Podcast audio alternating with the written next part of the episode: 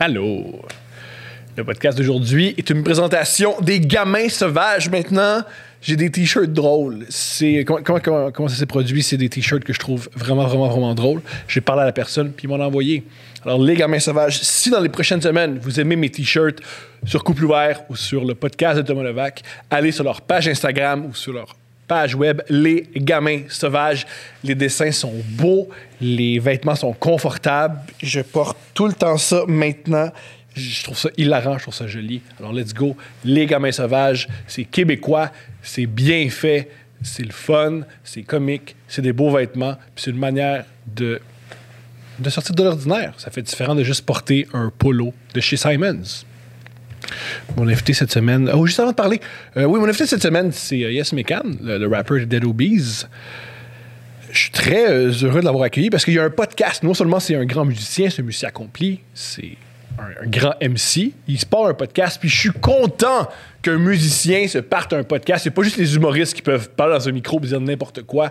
Go, les musiciens. J'ai hâte d'entendre des podcasts d'acteurs, j'ai hâte d'entendre des podcasts de vendeurs de chars, j'ai hâte d'entendre des podcasts de plein de monde. Souvent, j'entends, il y, a- trop de podcasts. Moi, j'ai la philosophie inverse. Il manque de podcasts. J'espère qu'il va y avoir cinq fois plus de podcasts. Je trouve que c'est un beau médium. C'est un médium simple. C'est un médium bizarre. C'est un médium vulgaire. C'est un médium tout croche. Je suis fier des podcasts. Je veux en entendre d'autres. Plus il y a de podcasts, plus il y a de perspectives, plus il y a de points de vue. Puis c'est ce qui est riche dans une civilisation, c'est d'avoir plein de points de vue. C'est ce qui est génial, c'est ce qu'on reproche souvent. Moi, c'est ce que je reproche à la télévision et de la radio. Tout est différent. La différence entre c'est quoi, rouge et énergie est pas tout à fait claire. Dans les podcasts, les différences sont majeures entre moi, sans filtre, Sam Bre- Breton, l'opium du pub de, de Yes Mécan, Charles Beauchesne, c'est différent. C'est plein de perspectives différentes et c'est ce qui est bien. Vive les podcasts. Je veux en avoir plus. Plus de podcasts. Plus de podcasts indépendants. Let's go. J'ai pas peur de la compétition. Je sens pas que de la compétition. Il y a pas de compétition parce qu'on s'en fout des codes d'écoute. Parce que peu importe tes codes d'écoute, tu peux continuer à faire ton podcast. Il y a pas un patron qui va dire Ben là, le monde, là, il l'écoute pas, c'est fini. Non! Ton podcast, trois personnes peuvent l'écouter. Tu peux quand même le continuer. C'est ce qui est génial. Il n'y a pas cette pression. Youpi. C'est bon. On n'a pas à plaire. Ah, comment je peux faire pour que mon message plaise à du monde que je connais pas? C'est pas grave. Yeah. Alors, s'il vous plaît, aussi pour que mon podcast continue, continuez à. Ah oui, continuez, s'il vous plaît, à commenter toutes mes vidéos. C'est vrai pour mes extraits, c'est vrai pour mes podcasts, c'est vrai pour Couple Ouvert, c'est vrai pour le podcast de Thomas Levac. Commentez. Pour deux raisons. Première raison, c'est bon pour l'algorithme. Les commentaires de l'algorithme, il fait Oh, le monde, il commente, ça doit être chaud, on va le pousser vers l'avant. Et deuxièmement, c'est une manière de gérer la haine. Si tout le monde commente n'importe quoi, si le monde commente Perruche, j'aime le bleu, vive Jésus, hi-ha-ho, hi-ha-ho, algorithme, a une personne qui fait juste commenter de la haine, il a juste l'air fou. T'as juste l'air Il y a un party le fun, tout le monde prend un drink, tout le monde rit, puis toi tu rentres, puis tu fais. Ah! Tout le monde fait Qu'est-ce qui se passe? Pourquoi? T'es normalement étrange, puis il t'élimine. C'est ce qui est bien. Le truc, moi, à mon avis, le truc pour arrêter la haine, c'est de répandre le bonheur et répandre le plaisir pour que la haine ait juste l'air folle. Pour que la haine, ça soit juste genre un bouton dans un visage que tu retires tout doucement avec un produit de beauté. Hein? Retirons la haine d'Internet en poussant l'humour, en poussant l'amour, en poussant l'amusement. On n'est pas obligé de prendre le temps de répondre à la haine par la haine ou avec des arguments. Contre-argumenter avec un gosse sur YouTube qui pogne les nerfs, non. Il y a mieux dans que faire ça. Répondons le bonheur. Sur ça, j'ai un podcast trippant parce que j'ai un musicien et je les aime, les musiciens. Je les trouve le fun. Ils pensent différent de moi. C'est toujours intéressant d'avoir le point de vue d'un musicien, les réflexions d'un musicien, la sensibilité d'un musicien. Je me tais et je laisse toute la place à Yes Mécan. Bon podcast!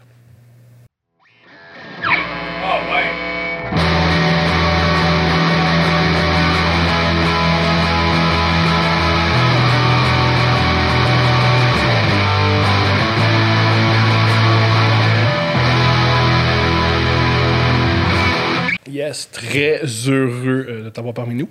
Ça me fait plaisir. C'est mon premier podcast où je suis euh, invité. T'es sérieux? Ouais, j'ai comme pas.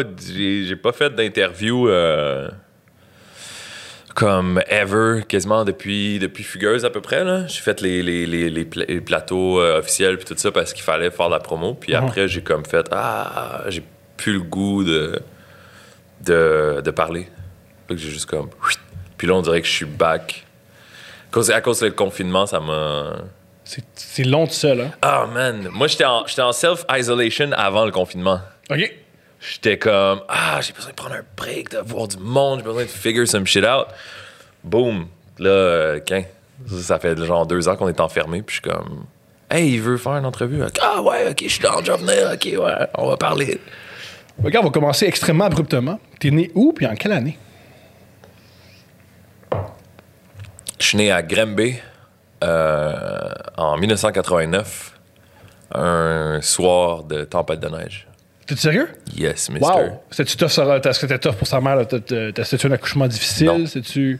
Non. T'as pas fait mal à ta mère en mettant au monde? J'ai pas fait mal à ma mère. Je suis enfant unique. Puis, euh, non, man, c'était c'était un, un bon départ. C'est après que j'ai fuck up. OK, génial. Euh, grandir à Grimby, c'est comment? C'est-tu plate? Euh, pff. Man, je suis tellement, tellement plate à interviewer aussi parce que des questions de même, je suis genre, ben, ça dépend, tout est bon, puis tout est bad en même temps, puis ça m'a mené où est-ce que je suis, puis genre, j'ai tellement pas d'opinion à arrêter sur les affaires, c'est comme, c'était-tu plate? Quand j'avais 14 ans, je te dirais que j'étais plate, puis que c'était plate, puis que ma motivation, c'était de, sortir de, de la banlieue, d'aller dans une, euh, dans une métropole, vivre euh, plein d'aventures. Tu sais, il y a eu un moment donné dans mon adolescence où, ça, mes parents ne savent pas, mais j'avais 16 ans, puis il y a eu un comme j'ai fait deux étés de travail de suite, ramasser de l'argent en travaillant dans une papeterie, euh, genre un job, là, tu sais, tes premiers jobs, whatever. Puis j'ai ramassé de l'argent. Puis à 16 ans, j'ai hésité. Je fais-tu mon secondaire 5 ou je le dis pas à personne, je monte dans un autobus puis je m'en vais au Mexique. Puis juste, je disparais. Tu sais, un lundi matin, là, je vais prendre le Greyhound puis j'ai- genre, je décalisse, là. C'était comme ça un petit peu... euh, je pense que je pense que c'était c'était c'était une pour moi c'était un peu euh, dortoir genre banlieue dortoir tout le monde est pareil si tu stand out euh, c'est c'est vraiment weird le gens les gens te, te, te te single out ouais tu feels comme si tu fit pas fait que moi euh, l'art la fiction la musique la c'était ça comme un peu mes mes amis, mes modèles, je- j'avais plein d'amis, tu sais. J'avais plein d'amis, j'étais pas euh, quelqu'un qui avait pas d'amis. Je faisais de l'impro. Je suis retourné à mon, mon conventum de, de secondaire 5, puis moi, je pensais que j'étais dans ma bulle, puis que j'avais pas beaucoup d'amis, puis tout ça. Puis euh, le nombre de monde qui sont venus me voir, puis c'était avant, avant Fugueuse ou tout ça, là, whatever. Le monde, il, venait, il revenait me voir, puis il me disait, je me rappelle d'une affaire de mon secondaire, puis c'est toi. Genre... parce que j'étais tout le temps en mode. Je pense, moi puis mes amis, le genre d'humour qu'on s'était fait, c'était très. euh, on était très, très impressionnés par l'humour absurde, la performance dérangée, être en personnage, casser les. les Des codes. dépasser les limites. euh, man, on a fait les, les pires conneries. Fait que c'était ça un peu notre. euh, c'est ça un peu mon, mon adolescence, c'est de voir euh, la conformité un peu partout, puis me dire, OK, ma tâche là-dedans, c'est de la défaire. tu sais. Je pense qu'aujourd'hui, je suis plus vraiment là-dedans, puis je respecte. euh, je respecte l'environnement que ça m'a Il y a donné. pire qui qu'un était- artiste qui pense encore que en secondaire 4, là. Mais ça existe. Il y a des artistes pas qui juste pensent un encore... artiste, un humain qui est encore. Si t'as vécu comme 10 ans de temps, puis tu penses encore comme il y a 10 ans, t'as pas fait la job qu'il fallait que tu fasses. Ça, t'as raison. T'as vraiment pas fait la job qu'il fallait que tu fasses. J'espère que j'aurai pas les mêmes idées que j'ai maintenant dans, dans 10 ans. Il a rien pire que... Yo, c'est quoi, t'as changé? Mais bien entendu que j'ai changé, tabarnak. Voyons que je pense encore que moi, j'avais 21 ans. Tout ce qui m'intéressait, c'est être sous puis coucher avec des filles bizarres. Bien sûr que j'ai évolué. Bien sûr. Bizarre. Bizarre, c'est les meilleurs. À 21 c'est ans, c'est les, le meilleur. C'est- Faut que ce soit un peu bizarre. Faut que ce soit un peu bizarre. Ça, Et, ça- euh, une grosse barre de Jay-Z qui dit euh, euh, people, people look at you strange. They say you changed. Like you work this hard to stay the same. C'est intéressant. C'est intéressant.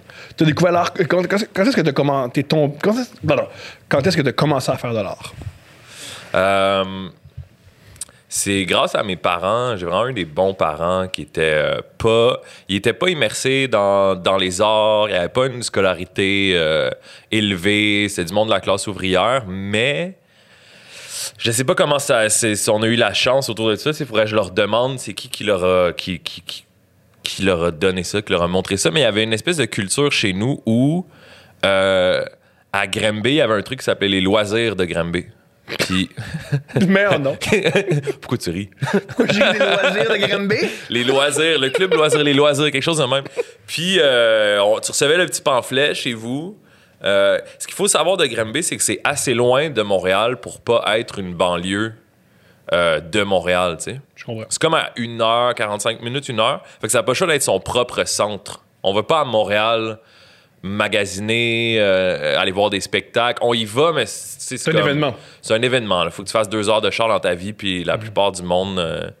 Il n'y a pas de parking, c'est stressant à Montréal, il y a trop de one-way. C'est c'est ça la mentalité un peu, tu sais.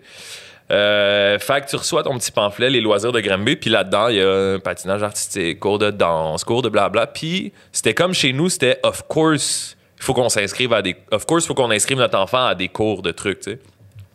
Fait que j'ai fait une coupe d'affaires avant, euh, je sais pas, cours de patinage parce que ma mère elle aimait le hockey. J'étais pourri là-dedans. J'ai fait un petit peu de hockey. À partir de genre 6 ans, 7 ans, quand tu commences à aller euh, à l'école puis tout ça. Puis euh, mes parents sont séparés quand j'étais très jeune. Puis ça a été un événement assez difficile, je pense, pour tout le monde. Ça s'est pas fait super smooth. I guess que ça peut pas se faire de façon smooth, ces affaires-là. Puis il y a eu des, traumatismes pour tout le monde. Puis moi, j'étais un enfant comme assez particulier.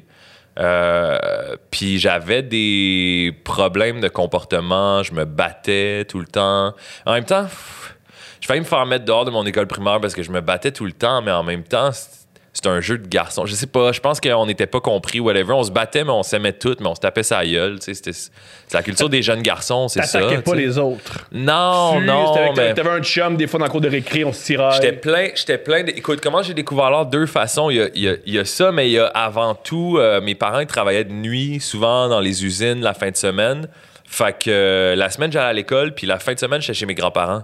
Puis c'était la- le golden era de trois films pour 3,99. J'arrivais chez ma grand-mère, elle me donnait un 20$. piastres. Va faire ton. 30$, piastres, je sais pas. Faire un ép- va faire ton épicerie pour la fin de semaine, qu'est-ce que tu veux? Tu sais, genre, comme 8 ans, là, tu sais. Faire ton épicerie pour la fin de semaine, qu'est-ce que tu veux? Puis va te chercher trois films. Là, moi, c'est genre Bruce Lee, Chuck Norris, Arnold Schwarzenegger, pizza, pizza, pizza, chip, chip, crème glacée.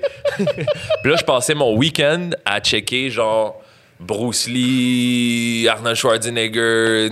Mais il y a tout le temps des valeurs morales là-dedans aussi, tu sais. C'est tout le temps. Jackie Chan, c'est tout le temps je veux pas me battre, je veux pas me battre, je veux pas me battre. Mais les méchants me forcent à me battre. Dans la tradition des arts martiaux, il y a quand même une. euh, C'est pas de la violence pour de la Ouais, violence. Mettons, c'est pas comme World Star. euh, Je check une, une bataille dans la rue, puis c'est comme Oh! Il y a tout le temps un contexte narratif de genre se battre pour les bonnes choses. Puis je me souviens que je voyais des, on avait des classes euh, des classes euh, d'éducation sais, pour des personnes qui ont des difficultés de- d'apprentissage ou des, euh, des problèmes de santé mentale des trucs comme ça puis souvent je me ramassais à me battre parce que euh, c'était un gros tata de sixième année qui écœurait un gars qui avait des qui, qui avait des handicaps puis tout ça puis là je me battais avec lui pour comme un, shit de justicier là sais mais j'étais que nourri dans les veines au, au film d'arts martiaux, tu sais. Fait que c'est ça, puis je faisais un petit peu de judo. Mon parrain était ceinture noire de judo. Fait que, anyways, Aussi, ce qui est particulier d'un enfant qui se bat, c'est qu'il est pas fort. Ce qui est particulier de. Un enfant qui se bat, il n'y aura pas vraiment d'accident souvent. Hmm. Quand tu as 24 ans, un coup de poing sur la tempe d'un autre gars de 24 ans, là, Ouais. tu peux fucker sa Ouais, vie. ouais. Généralement, les enfants, ils n'ont pas la force de blesser. c'est différent. Puis, I guess. I guess que ça, c'était une affaire que je me rappelle, mais il y avait sûrement plein. Il y avait plein d'affaires de comportement. Tu sais, que moi, ma mémoire, elle a single out une affaire que ah, j'étais donc une victime de ça, puis j'étais donc une bonne personne, mais who knows, tu sais, Mm-hmm. who knows. J'avais sûrement plein de problèmes de comportement. Puis, euh, un moment donné, mais j'avais aussi des terreurs nocturnes, j'avais des hallucinations la nuit, je voyais plein d'affaires. Je semi-rêvais éveillé. Mes grands-parents, ils m'attrapaient. J'essayais de partir à courir la nuit. J'étais comme semi-somnambule. J'essayais de me sauver. Puis j'ai des souvenirs de mon enfance, de moi qui, qui court pour me sauver vers la porte patio. Puis c'est juste mon grand-père qui me tient par les fonds de culotte. Puis, ah, je suis terrifié des cauchemars terribles. Puis euh, ils sont allés voir le médecin de famille à un moment donné. Ont dit, tu sais, qu'est-ce qu'on fait avec ça? puis il a dit, ben, il y a comme un problème de, de socialisation. Tu sais, il faudrait le. Ce serait bon qu'il fasse quelque chose comme le théâtre, genre. Tu sais, qui sorte de, de- de sa bulle. Puis moi, j'étais le kid qui, qui, qui pleurait quand c'est le temps de faire des communications orales. Tu sais, j'arrivais en avant, puis là, je shakais. Tu vois, c'est les meilleurs acteurs, ça. Hein? Les meilleurs acteurs, on sait. euh, Pour vrai? ouais, le, le, le part des bons comédiens détestaient faire des oraux. Hmm. J'ai- Ceux qui aiment faire des euros, souvent, c'est des vendeurs de chars.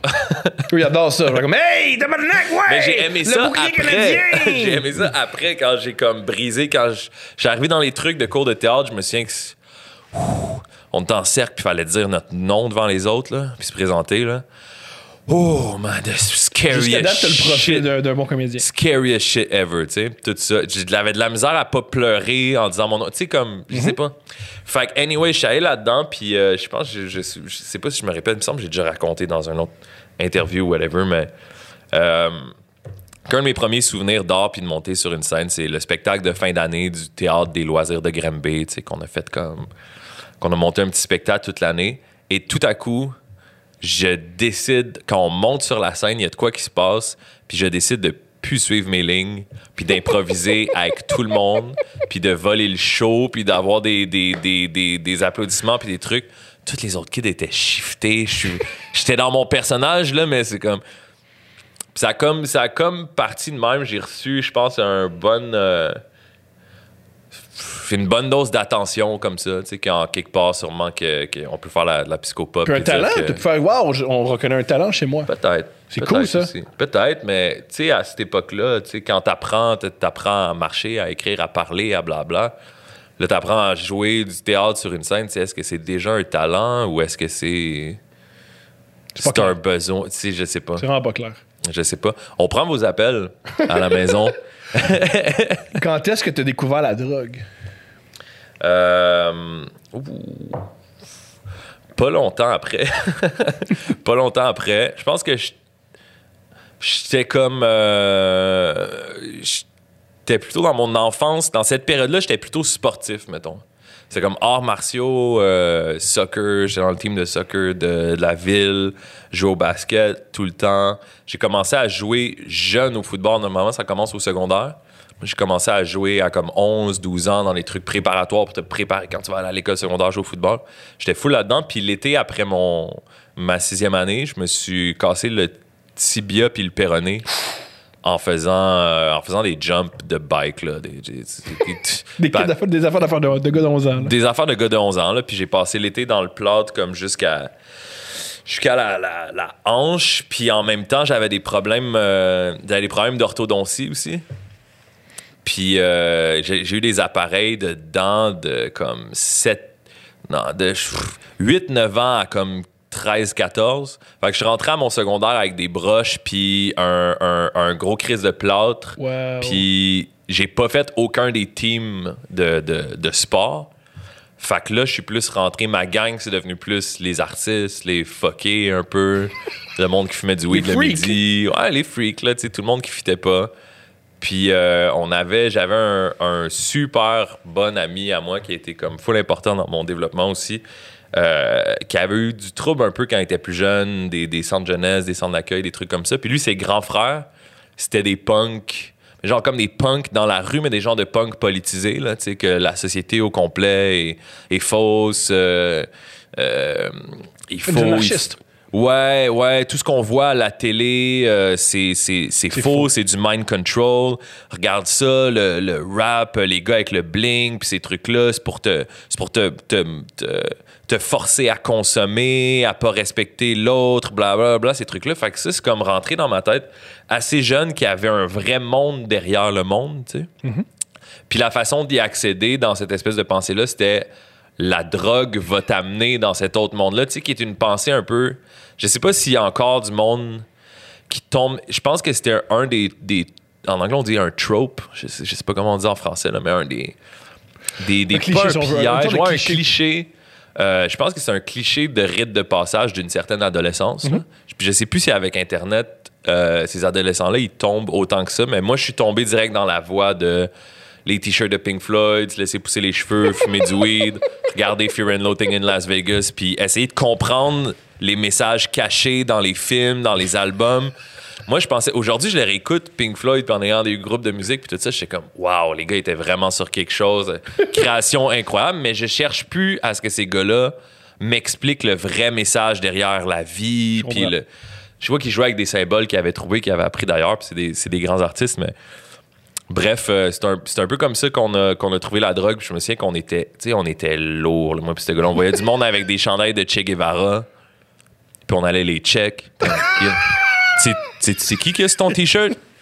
Ouais, tu sais qu'est-ce que ça représente? Ah, ben, c'est cool, ouais, ouais, ouais. Juste comme, on, on se cherchait, C'est un tour de force être plus lourd que quelqu'un avec un t-shirt de. C'est vraiment fort. Ah, puis j'étais lourd, mais en même temps, Yo, T'avais 14 ans! oui, c'est ça, j'avais temps pour 14 être ans, je me cherchais, euh, puis... euh, En passant, si t'as 14 ans pis t'es pas lourd, qu'est-ce que tu fais? C'est le temps. C'est le le temps temps. d'être arrêté, Yes. de prendre la drogue pis d'être lourd. Yeah, yeah. Euh, commence pas à faire ça quand t'as 32 ans après ton deuxième Ça- divorce. Là, ça puis, finit mal. euh, non, non, non, non, ça ça, finit ça mal, pique. mal, C'est- mal, C'est pas une crise de la quarantaine qui fait mal, faut que t'aies une adolescence un peu fucked up. Peut-être.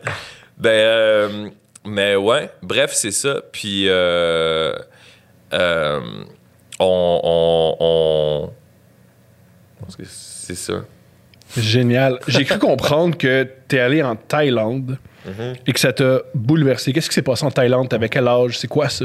Ben, c'est la fin du. euh, c'est le début de la. C'est le début de la fin, en fait. Non, mais là, on, on- on- mettons, on a jumpé vite dans le temps de, Ok, bon, de- de- de- du développement parce que c'est le fun pour moi aussi parce que j'y repense pas à ces affaires-là. Puis on dirait que je t'en parle puis je comprends. Bon, on va revenir. Quand est-ce que t'as découvert le rap? dans ce cas-là? Quand est-ce que t'as fait le pop j'aime ça puis le pop je veux en faire? Oh, ok, nice. C'est- C'est c'est- c'est vers là que je voulais aller. Je t'écoute. Parce que, euh, tu vois, la- le, le truc dans lequel on grandissait, la culture que moi je me faisais vendre, c'était le punk, tu sais. C'était comme la société au complet est malade, euh, puis il faut que tu te rebelles contre ça pour euh, euh, te combattre pour qu'est-ce qui est juste, tu sais. Puis il y avait cette espèce de combat-là de genre, les rappers sont juste dans le. Le paraître. sont C'est l'idée, je dans ça, genre mais c'est l'idée des punks, ouais. Suivre, suivre le conformisme, puis vendre le capitalisme, puis. euh, mais en fait, c'est qu'on avait juste pas de lien avec cette culture-là, tu sais. Puis moi, j'écoutais les Dead Kennedys, puis Pink Floyd, puis ces affaires-là. Puis mon premier contact avec la musique, musique, les premi- la première musique que vraiment j'écoutais puis que j'ai acheté le premier CD, c'était Marshall Mathers LP. Euh, euh, Ouais, ouais, ouais. Puis là, là ça, c'était- fou, là. C'était le era, là. On avait comme. C'est en, je sais quoi, en 2000, j'avais 10 ans, 11 190, ans. si je me souviens bien, c'est en 99. Ouais, c'est ça, j'avais 9 ans en 99, tu sais. Puis, euh, cet ami-là, quand je suis rentré dans mon rituel de, de, de punk, puis de, de fumer du weed, d'essayer de découvrir les messages cachés dans la société, il m'a fait détruire mon CD d'Eminem. Pardon! On avait un rituel, j'ai ouvert toutes il, il, il adore. Ce qui est cool, c'est vrai, c'est tous les Clac. punks ou tous les woke ou tous ceux qui sont très de gauche extrême, ils adorent le contrôle. Hmm. Souvent, ils reprochent à quel point la société te contrôle, mais ils vont te contrôler. Comme, yo, détruis ta affaire, habille-toi de telle manière, Hmm. n'aime pas ça, aime ça. Si tu es habillé comme ça, tu vas te sentir mal. C'est beaucoup une question de contrôle. Ouais. Peut-être. Il n'y a pas de liberté dans ce mouvement-là. Il n'y a pas de Je pense- laisser aller. C'est beaucoup dans le Hey, sens-toi coupable. Ouais. Ça, je c'est pense bien, que, ça, c'est je mal. pense que c'est, c'est à la base du, du monde qui, euh, euh, qui ont tellement trouvé quelque chose d'important pour eux qu'ils peuvent pas s'imaginer que ça devrait pas être la chose à faire pour tout le monde. Mhm. Puis euh, c'est un des gros blind spots de n'importe quelle idéologie. T'as raison. C'est-à-dire que si tu vois pas ta propensité. j'a- Allons dans les extrêmes, là, mais c'est, c'est- c'est tout le temps le même extrême qu'on fait. Mais Adolf Hitler, il faisait ça pour les bonnes raisons. Il pensait qu'il sa faisait le bien. Il n'y a jamais personne dans l'humanité qui pensait qu'il faisait le mal.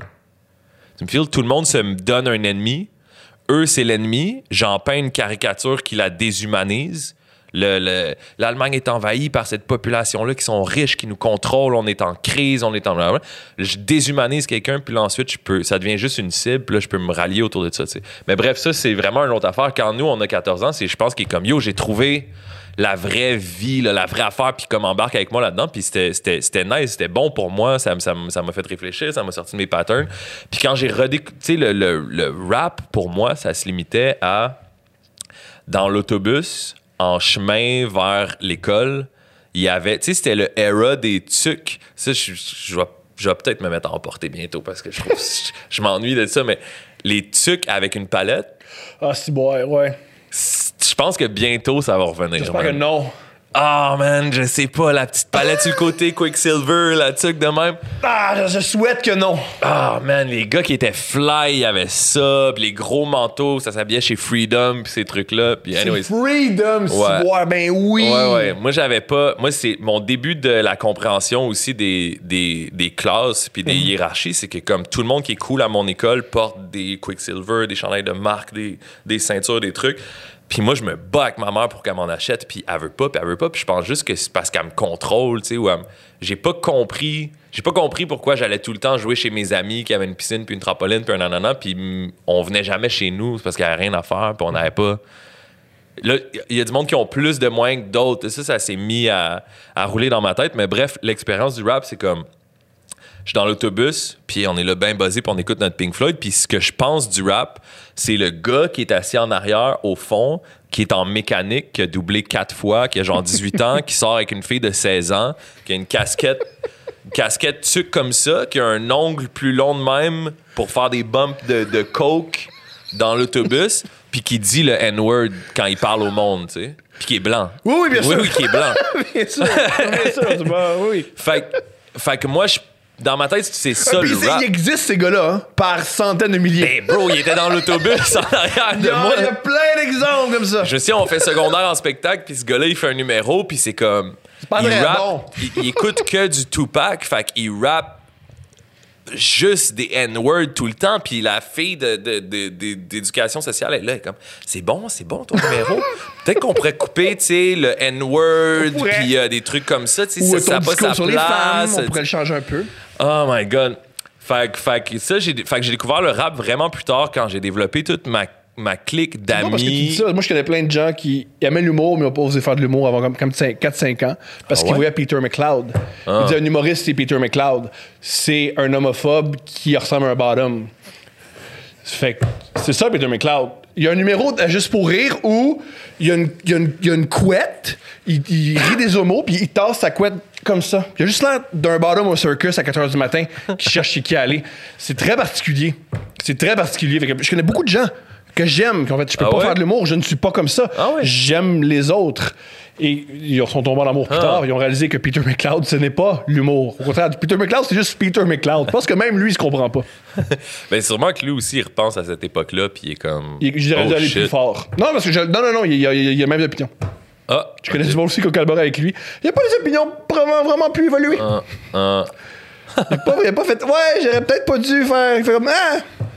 Oh shit, man. Ben, ça, c'est un, tout un era aussi là, d'habiter en banlieue, là, le, le 7 jours, puis le grand rire bleu, puis. euh, oh! Fait que, fait que tu vois ces gars-là, puis tu fais, ouais, peut-être le rap, c'est pas Euh, ouais, mais c'est juste que ma, ma, ma, ma- mon image de ce que c'est le rap, la musique rap, la culture rap est super distorsionnée par mon environnement. Puis, euh, si si je raconte ça aussi, c'est un peu pour, euh, pour euh, illustrer ou mettre en lumière la responsabilité un peu des médias euh, dans, dans, dans, dans la diffusion de la culture, c'est-à-dire les, les, les, les gros réseaux de radio, les gros réseaux de télé, euh, on on n'en on n'en voyait pas de rappeurs. On commence à en voir en 2021, alors que c'est la musique qui vend le plus. Le rap local, selon une étude de Spotify, le rap local, c'est la musique qui vend le plus dans le monde, dans tous les pays. C'est la musique la plus populaire. Le, le rap brésilien, c'est la musique la plus populaire au Brésil. Le rap euh, canadien, c'est la musique la plus populaire au Canada. Il y a une vidéo de Tizo au Collège Antique. C'est une émeute. c'est incroyable. C'est complètement fou. C'est Tizo qui fait un concert au Collège Antique gratuit. C'est incroyable. C'est un des concerts les plus fous que j'ai vus. Tout le monde crie, tout le monde, tout le monde crie en fouette. Le monde- chaque chaque Ben oui. est, racon- est- est crié par la foule. C'est génial. C'est ça, tellement beau. là. Moi, je fais, moi, si je vais au collège antique, le monde me demande doucement de partir. là. Ça montre à quel point c'est puissant comme culture. Là. Ben oui, exact. Puis euh, juste le fait qu'il n'y en avait pas, puis que ce qu'on a, c'était des parodies, tu sais. euh, Ouais. C'était que, c'était que yo, yo, yo. Oh, t'es-tu un yo, toi? T'es-tu un. Fait, que- fait que c'était très difficile Oui, le seul rap que j'ai vu quand j'étais dans les médias dans les années 90, c'est Jean-Loup dans Radio Enfer. Ouais, exact. fait un Des rap sur qui parodies. aime, euh, manger du de, exact, exact. Fait que, fait que moi, j'avais pas accès à cette culture-là. Fait que ça a pas fait partie de moi tôt. C'est pas quelque chose qui était, qui était inné. C'est quelque chose que j'ai recherché après, justement, quand j'ai développé mon cercle d'amis qui, qui, qui font de l'impro, qui euh, font de la musique, qui, qui recherchent des affaires. Puis là, je suis tombé dans un cercle d'amis qui était très épris de, de la musique, puis pour qui c'était très important. Puis c'est autour de ça que j'ai fait me- mes, mes cercles d'amitié. Puis euh, là, j'ai commencé à avoir. euh, je me suis mis ami avec du monde qui travaillait au magasin de disques de, de Granby, le Fréquence Ouais. le disqueur. J'ai l'impression qu'on en parle pas longtemps, mais il y a plein de jeunes qui ont aucune idée c'est quoi un disquaire Ouais. parce que t'as pas besoin, parce que Spotify existe. Non. C'est fou comme un disquaire, ça a un impact sur une vie. Ouais, ouais. Ah ouais, définitivement. Avoir un gars de 44 ans, qui te fait de l'attitude quand tu rentres. ouais, puis qui a un casier judiciaire et qui connaît toute la musique puis qui a été roadie pour Offenbach, c'est fou comme c'est bon pour. euh, Mais c'est ça, j'allais au, au record store. Puis c'est moins cher. Parce que souvent, c'est des, euh, des CD qui, qui sont. re- Moi, je me rappelle, j'avais un disquaire qui était des CD usagés. Fait qu'au lieu de payer 22$ piastres plus taxes, c'était 10$ piastres taxes. Fait que je peux en avoir plus pour avoir Ok. accès à plus de musique. C'était cool. Nice. Mais non, nous, c'était pas usagé. Là. C'était, moi, j'avais, je demandais à- de l'argent à ma mère euh, pour le lunch pour la semaine, puis je dînais pas, puis j'allais acheter des disques, tu sais. Wow! Mais j'étais juste comme curieux, mais comme curieux bizarre, tu sais. J'allais acheter une semaine, j'allais acheter euh, le disque des Dead Kennedys. Puis là, j'avais déjà entendu le nom Jacques Brel. Puis souvent parce que je faisais des cours de théâtre. Puis j'étais comme, je vais prendre aussi le- les plus grandes chansons de Jacques Brel. Mais tu sais, j'ai comme 14 ans. Puis j'ai- Qui, on va le dire, Jacques Brel est le plus grand des punks. Jacques Brel est très punk. Peut-être, je le connais pas assez euh, biographiquement. Il est extrêmement punk. Il est extraordinaire. Je sais qu'il était dans la gang des, euh, des James Brown, puis il y a tout ça qui était très difficile comme leader, mais qui a fait des, des, des grands accomplissements.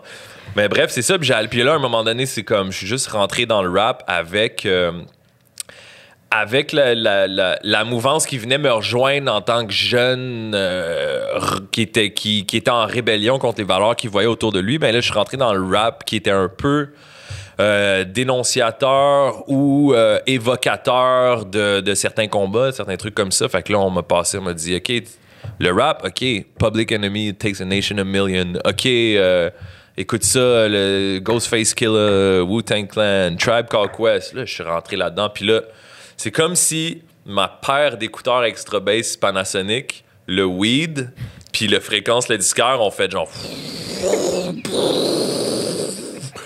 Puis je suis juste devenu un gars qui prend des longues marches puis qui écoute des albums au complet. On, ça, je, te, je te rejoins là-dessus. ouais. Puis là, c'est juste comme. Hey Jeff, qu'est-ce que tu fais? Je m'en prends une marche, bye! Mais ça, Je reviens deux avec heures la plus musique, c'est la meilleure affaire. Je parle plus à personne, j'ai les yeux rouges. C'est la meilleure affaire. C'est, la, c'est le meilleur feeling par une tempête de neige, mettre des écouteurs, une tuque, puis partir. Ouais, ouais. Ah ouais, ou juste pas besoin qu'il y ait une tempête de neige. Là. Dans le- ce qui était cool, ce qui est un, mettons, un, un des props qu'il faut que je donne à Granby, c'est que c'est une, c'est une ville, mais c'est, une ville complète. Belle ville, ville correcte, mettons. Euh, mais c'est au milieu de la nature. Tu peux skipper Ah. l'école puis marcher 10 minutes puis aller marcher dans le bois puis voir personne.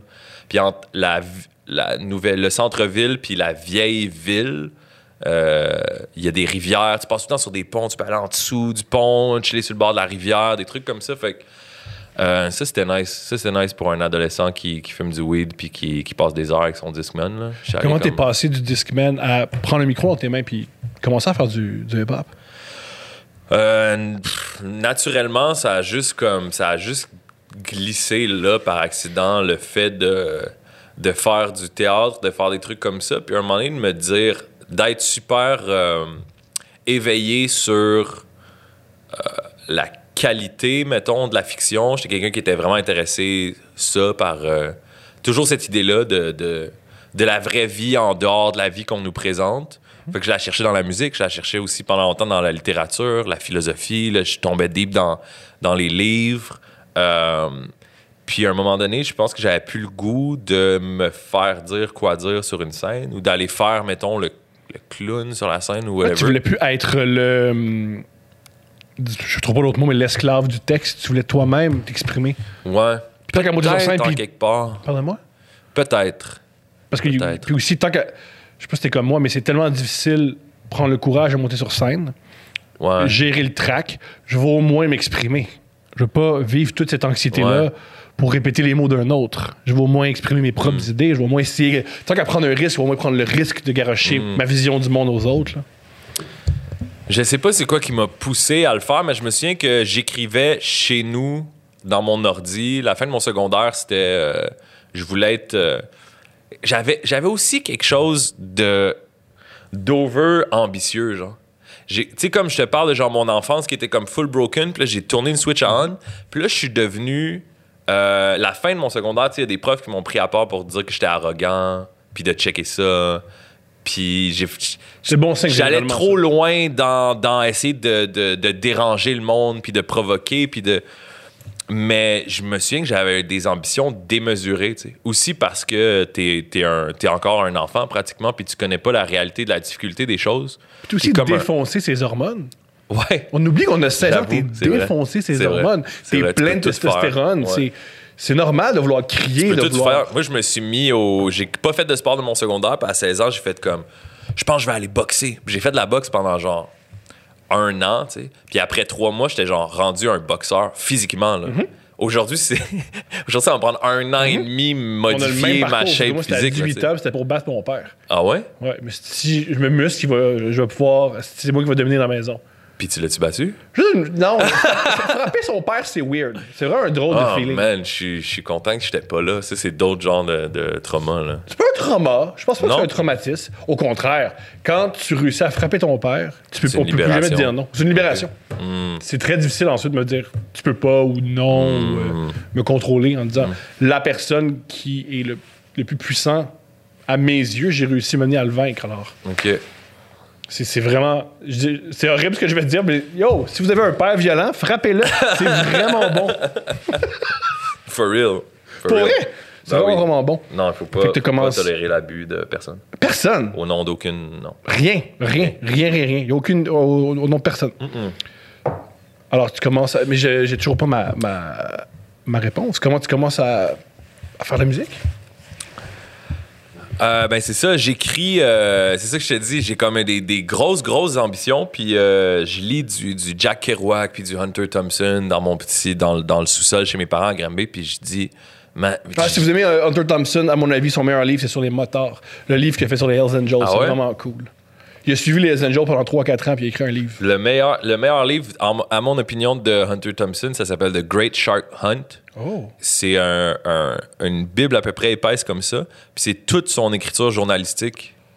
Euh, T'as pas le, le, le, le Hells Angels truc là-dedans. Puis ça commence un peu avant Fear and Loathing, puis ça finit comme après. Fait que tout ce qu'il y a, mettons, dans le film Fear and Loathing in Las Vegas, t'as tous ces articles-là, ces analyses de l'époque, de ce qui se passe, de la découverte des drogues, de la société américaine. euh, L'écriture est complètement hallucinée puis hallucinante. C'est vraiment, vraiment intéressant.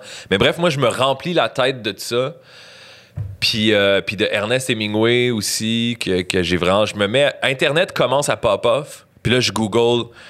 Non, il n'y a pas Google encore. J'ai Yahoo peut-être. Je sais pas. Peut-être que je Google. mais je cherche euh, euh, Greatest Writers of All Time, Greatest Books of All Time. Puis là, je vais à la bibliothèque des Granby. Là, je m'y là, je m'y lis. Là, je- là, j'embarque là-dedans. Puis je me dis, je vais être le plus grand écrivain du 21e siècle. J'étais drunk dans des parties. Puis mes amis me disaient, j'ai pass out parce que j'avais fait comme deux speed puis genre trop d'alcool. J'étais comme oh, j'ai-tu des affaires hier? T'es comme t'arrêtais pas de dire que tu vas être le plus grand écrivain du 21e siècle. Yo, c'est le meilleur! Yo, on aurait. euh, on- Si on s'était. Parce qu'on a le même âge, là, si on s'était rencontrés à cet âge-là, soit on aurait été les meilleurs amis du monde, soit on On serait serait poignardés. haïs. Ça aurait été génial! Ben c'est ça, Ah! puis là toutes ces, ces fantaisies-là de partir, j'étais comme tu sais quoi? Je pense que je vais juste partir, je vais écrire mon roman. Je vais aller genre en France, dans le coin de Cannes, je vais être au festival de Cannes. Sûrement, je vais rencontrer, je sais pas, Scarlett Johansson. Sûrement on va se dater, je vais donner mon roman, peut-être je vais me mettre à écrire des films. C'est que toute la fiction que je lisais aussi, là, là, j'étais en train de bâtir, c'était clair dans ma tête, j'allais être un artiste forever. J'écoutais pas à l'école, je faisais rien. J'allais être un artiste, mais les, les prix Nobel que je lisais, puis les prix Nobel, puis les prix Nobel, c'est aussi à une époque où il n'y avait pas de films, il n'y avait pas tant d'albums de musique, il n'y avait pas grand. Le monopole, la culture, les rockstars, c'était des auteurs, tu sais. Fait qu'ils vivaient dans des villas, ils étaient invités par la royauté dans des. Ouais, mais oui, ça, protégé par, euh, par Fidel Castro, là. Ils sont, ils sont pleins aux os, ils sont pleins aux os, puis ils, sont, ils vont dans des dîners de gala, dans des affaires, sont dans des voyages, sont à San Sébastien, dans- sur le bord de la mer, puis toutes les histoires se passent là. Je suis comme, moi, je vais écrire des romans parce que je suis original, puis je, puis je vais vivre dans des villas, puis des affaires de. Fait que ça, c'était la fin de mon secondaire. J'étais en, j'étais en- comme en espèce de délusion, mais une bonne délusion. C'est comme, t'es mieux de- d'avoir. Moi, si je vois un kid de, de, de 16 ans, 17 ans, il y en a un qui a aucune confiance en lui, puis qui pense que le monde est fermé, puis qu'il n'y a rien qui appartient. Puis il y en a un qui est arrogant, puis qui pense qu'il va tout réussir, puis qu'il va tout faire. J'encourage la personne qui n'a pas confiance en elle. à genre, prends exemple sur lui, il est épais, il est cave, mais genre, sois épais de même. Fais ça parce que you don't know what can happen, puis genre, t'es mieux de penser Swing, que tu peux tout- swing, swing, man. Swing. Swing. Swing. Ça touche à la balle. Exact. Exact. Protège, protège ton marbre. Swing. Exact. Voir ce qui va arriver. Exact. Aim for the. C'est quoi? Aim, aim for the moon, même si tu. Vise pour la lune, même si tu manques ton coup, tu vas atterrir dans les étoiles. ça? Exactement. Swing. Puis t'as 16 ans. Puis si tu te plantes, t'as t'as 17 ans. C'est pas grave, t'as appris quelque chose. exact. C'est pas Fait que grave. moi, je pars de. Je pars de Granby, je m'en vais en création littéraire à- à- au cégep du Vieux-Montréal. As-tu rencontré Arnaud là-bas? Au cégep du Vieux-Montréal, ouais. J'allais là en sachant très bien que c'était une grosse, grosse place d'impro, puis j'étais un. J'étais un gros fan d'impro, j'adorais faire de l'impro, tout ça. Le vieux, il y a juste des gens qui veulent faire de l'impro puis jouer au football. C'est tellement drôle. C'est un beau, euh, c'est un beau mélange. C'était un cégep de loisirs. hein, Qu'est-ce que le loisir C'est était, était euh, deep en dedans de moi. il y a un gars qui m'a dit Moi, je vais aller au vieux parce que tu peux fumer du weed puis la police fait rien. Puis je me rappelle, j'avais 16 ans, puis je m'étais dit C'est pas une bonne idée de choisir ton, ton lieu Hmm. Ah, d'éducation. moi, à 16 ans, j'aurais fait Hmm, right. Où ça? Hmm. Très bon orienteur, ben oui. Euh, tu te retrouves là, ouais. Fait que je me retrouve là, puis euh, justement, j'ai ça un peu dans ma tête. Mais là, ce qui se mélange, c'est que mon amour pour le rap devient de plus en plus euh, profond, plus que je recherche aussi la culture. Je lis les paroles, j'essaie de comprendre à quoi ils font référence. C'est le rap, c'est C'était super. avant Rap Genius, fait que c'était du vrai Ouais, travail. c'était avant, c'était avant. Fait que c'est super, euh, c'est super dense en référence, surtout le rap des années 90. Euh, puis, fait que le weed, le rap, puis le fait que ma gang, on fait de l'impro, puis on est toujours en train de, de se mettre en situation de, de personnages, de créer des sketchs, de créer des affaires. avec Greg? Snell, ouais, Greg. Greg qui est Snell Kid de, Ok. de, de, J'ai Louise. joué au hockey avec les meilleurs, il a des super bonnes mains. Ah ouais? Des super bonnes mains. Quand Ouais, ouais, il joue au hockey quand, Joue il joue hockey. au hockey quand il était jeune. Il- Il- Non, non, il paraît qu'il est vraiment bon. Des très bonnes mains. Mais euh, c'est ça, je le rencontre lui là, puis lui, son frère, il est dans un groupe de rap qui s'appelle le K6C, qui est un espèce de proto. euh, c'est un gros collectif, je pense qu'il était autour d'une dizaine là-dedans. Là. Je suis pas un historien de ça, mes chiffres, c'est peut-être n'importe quoi, mais de mon souvenir. Puis euh, une bonne fraction de ce groupe-là est parti faire à la claire ensemble après. Wow. Euh, fait que c'est comme la genèse un petit peu de À la claire ensemble. Puis euh, son frère, c'était Jam, qui, qui, qui, qui a tué les Word Up Battles. euh. Fait que, anyways, il y avait comme un grand. Là, finalement, le contact avec le rap devenait comme un peu plus vrai. Puis je me souviens de la première fois que j'ai écrit un verse, je me suis assis à Microsoft Word, puis au lieu d'écrire une nouvelle, ou genre un poème, entre guillemets, parce que c'est juste ça les référents culturels que j'avais dans l'écriture. Exact, je vais être le plus grand écrivain du 21e siècle. Je suis rentré chez nous, puis là, j'écris un petit texte de rap sur un beat, puis Snell, il me dit, tu vas sur YouTube, puis tu tapes DJ Premier ou J Dilla, puis t'as des beats. Puis je suis comme, oh, fuck, j'ai juste des beats, je vais écrire sur un beat. Puis j'écris le premier, puis je le fais à mon coloc, puis mon coloc, à cette époque-là, il me dit, hey, Jeff, peut-être que je viens de voir la première fois où tu vas passer genre tu sais de l'écriture à genre le rap genre puis je me souviens de le trouver tellement cave d'être comme bro non tu sais genre c'est c'est gênant que tu me dises ça là. je vais pas me mettre à écrire du rap genre je vais pas rapper puis c'est juste, c'est juste venu par le côté à faire ça tout le temps avec mes amis. Puis on, on chillait. Arnaud, euh, Arnaud Soli, ses parents, ils étaient hors de la ville. Puis il y avait une maison, euh, deux étages, dans, dans- quasiment downtown, Dans le qui était libre, ouais, dans le village, qui était libre toute la semaine, tout le temps. Fait qu'on était juste tout le temps une dizaine de gars là en train de fumer du weed, parler, niaiser, écouter des albums, faire des sketchs. c'est devenu notre que- première notre première audience, tu sais. C'était moi, Snail Kid puis 20 Some. Puis qui, qui, qui, qui était aussi qui faisait de l'impro Cégep du Vieux. Puis on est parti d'avoir un faux groupe de rap avec deux autres amis, avec Arnaud en fait. Arnaud puis un autre dude qui s'appelle Fred B, on le salue au passage. Euh, on, on- tu sais, comme The Furious Five, Grandmaster Flash and The Furious Five. Puis nous, on était les Five, puis on était cinq, mais comme une five de weed, les, les Five germés.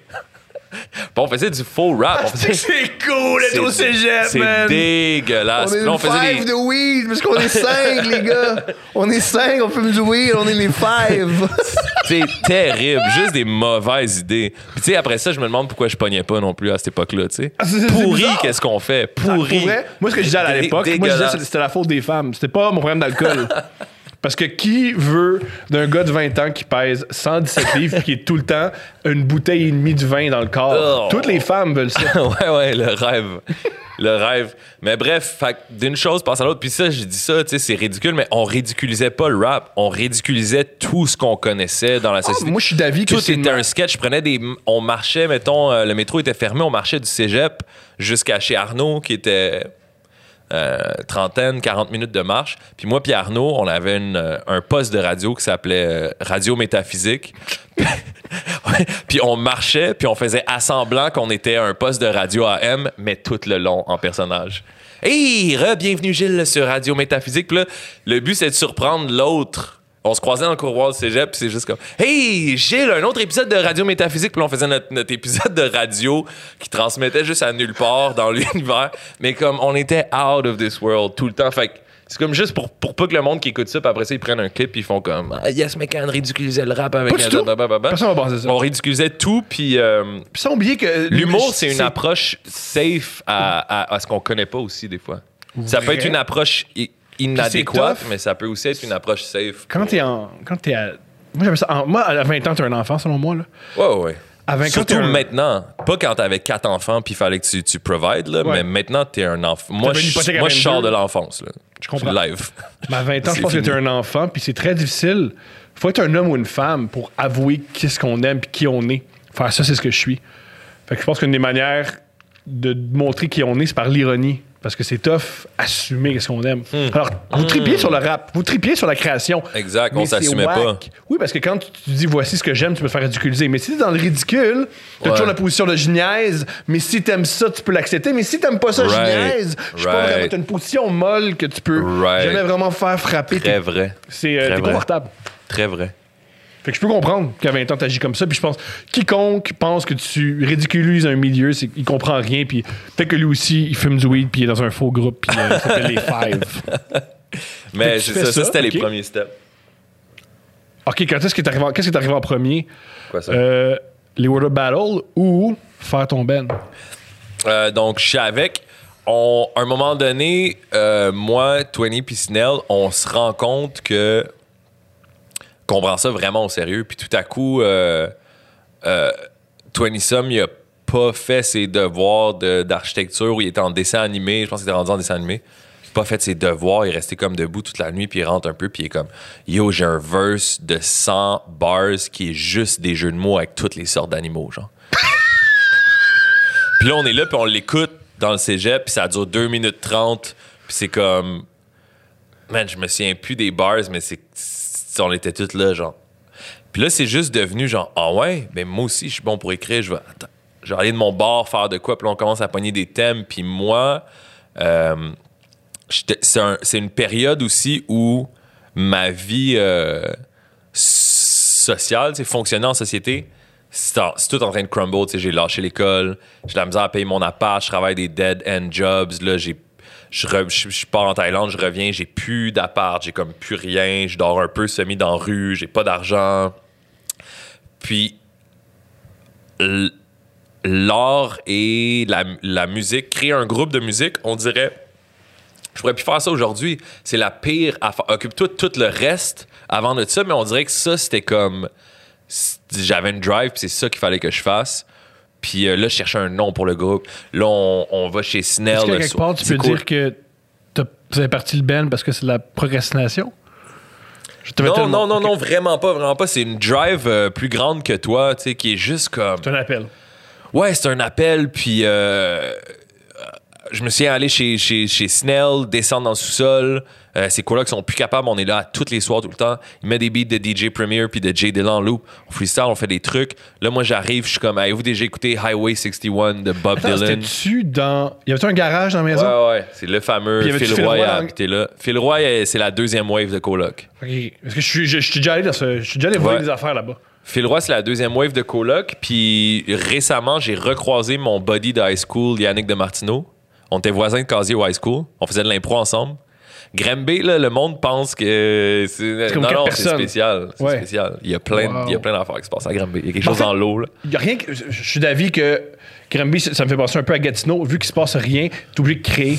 Probablement. c'est pour ça qu'il n'y a pas tant d'artistes qui viennent à Montréal parce que t'es juste stimulé. Il n'y a pas dans l'artiste qui viennent de Montréal. Je connais très peu d'artistes qui viennent. Le seul que je connais, c'est, mettons, Guillaume Lepage.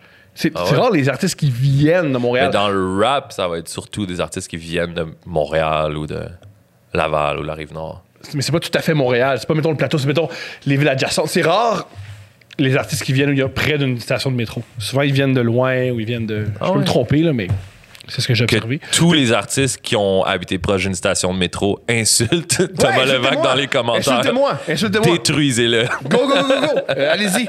Je suis, d'avis qu'il y a quelque chose dans les, il y a quelque chose dans les métropoles qui fait en sorte. Tu vas dans la métropole pour faire de l'art, pour faire de la culture, Mm. mais c'est rare qu'elle émane de là. Euh, je pense qu'il y a quelque chose, ça s'inscrit peut-être dans un courant plus large qui est, euh, qui est de surmonter des difficultés. Ouais. Euh, moi, j'ai plein d'amis qui sont plus talentueux que moi en musique. Plein, là. Je suis pas bon en musique. Puis j'ai fait une carrière out of this parce que j'étais tellement passionné, puis c'était tellement tough pour moi de faire quelque chose de bon que j'ai comme pas eu le choix de travailler plus fort qu'eux autres, puis de développer des stratégies. Euh, la créativité, c'est la résolution de problèmes, tu sais.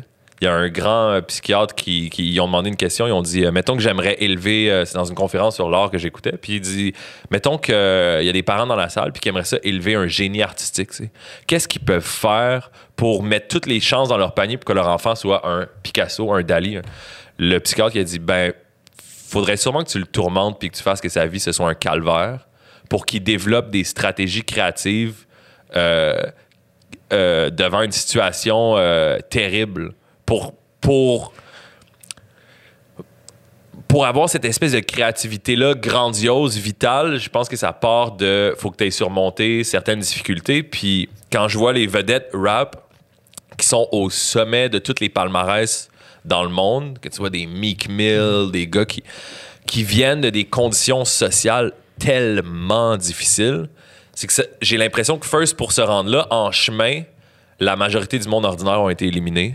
Gucci Mane vendait, je pense, du. euh, ben, pas je pense, il vendait du crack à l'âge de 10 ans dans des, dans des crack house. Il avait 10 ans.